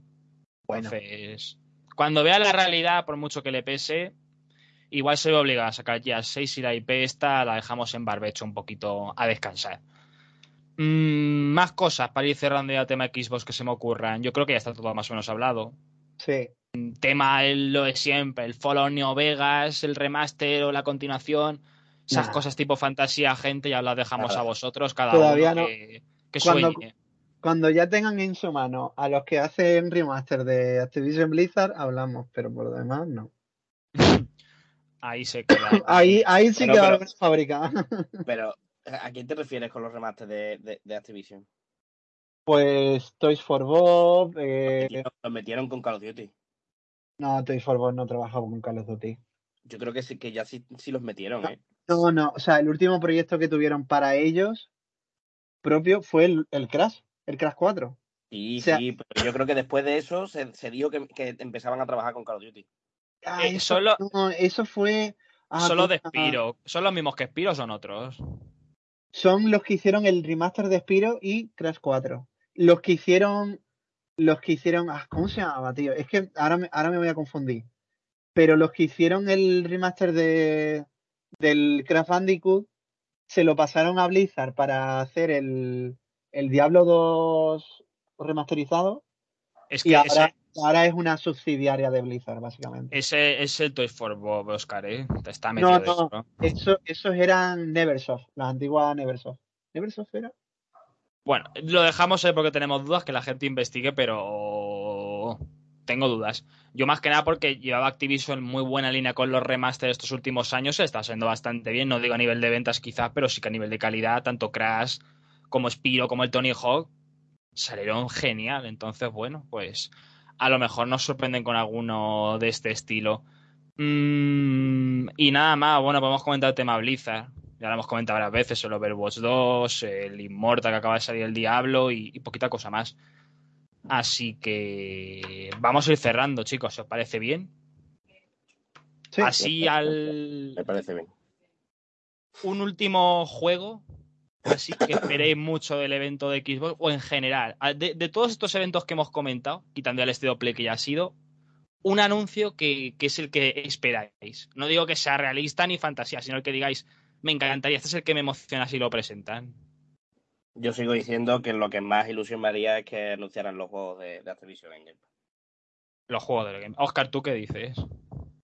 O sea, ilusión o realista. Ilusión, ¿no? Vamos con ilusión. el, juego que te emocionaría más. Ah, o sea, no me digas, por ejemplo, un Ico remake, ¿sabes? Pero una cosa que sepas que puede ser realista. Nah, el juego de Fumito Veda. Iba a decir la fecha de Bayonetta 3, pero eso lo vamos a tener. No, me realista, en, realista en el sentido de que sabemos que existe, claro. Yo pido ese realismo de saber que existe el juego. No lo sabemos tampoco. Joder, Es que ¿Te imaginas, que, ¿te imaginas que sacar el típico vídeo este que aparece en plan, vamos a ver cómo está trabajando el senpai, Fumito Ueda, y bajan ahí al sótano, las escaleras, ahí. Hombre, va a tener los juegos y se da la vuelta en tío en plan Jimbo ahí. Buenas tardes, estoy trabajando en mi juego. El Dios va a decir, Fumito Ueda me dejó en su legado que que presentar este juego y lo voy a coger del cuello, vaya. Eh, por cierto, y a colación con mi más esperado, que creo que se puede dejar ver, eh, Kojima no está entre los invitados al Summer Game Fest. Hay gente que dice que lo ha hecho Geoff para dar la sorpresa y demás. Quien quiera que se lo crea, porque el día mismo por la mañana sacó Kojima una foto hablando con el Geoff por videoconferencia. Lo digo por si alguien se ha quedado con la cosa de que no hemos hablado de Kojima. es porque oficialmente no está metido dentro del plantel. ¿El año pasado, el año pasado no anunció una peli o fue en Login Awards? No. Anunció lo del Death Stranding, el, director Scade bueno, el, año pasado anunció el Death Stranding y dijo que estaba trabajando en algo que no podía, que no podía sacar nada. Sí. Ah, bueno. A ver si este año puede. Así que dejo no es por decir que mi juego más esperado es Kojima, sino porque el mío es el remake de Silent Hill 2, como es evidente, que va a colación últimamente siempre con Kojima, por desgracia para mi persona. Y, nada, y con ello cerramos. Esperemos tener una temporada de eventitos buena, con lo que se viene para los próximos días y semanas. Y nada, la semana que viene Mm, igual repetimos especial o retrasamos un poquito el programa de lo habitual para intentar pillar todos los anuncios de estos eventos. Si tienen algo interesante que comentar, si salen un poquito justitos, haremos programa habitual con el guion y comentaremos las noticias más destacadas de estos eventos. Así que muchas gracias una vez más por escucharnos a todos los oyentes. Recordad, seguirnos en las plataformas en las que estamos, un comentario, cualquier cosita que queráis dejarnos sobre lo que hemos comentado en el programa de hoy. Y como decía, nos vemos la semana que viene Muchas gracias a todos. Nos despedimos. Hasta luego. Adiós. Adiós.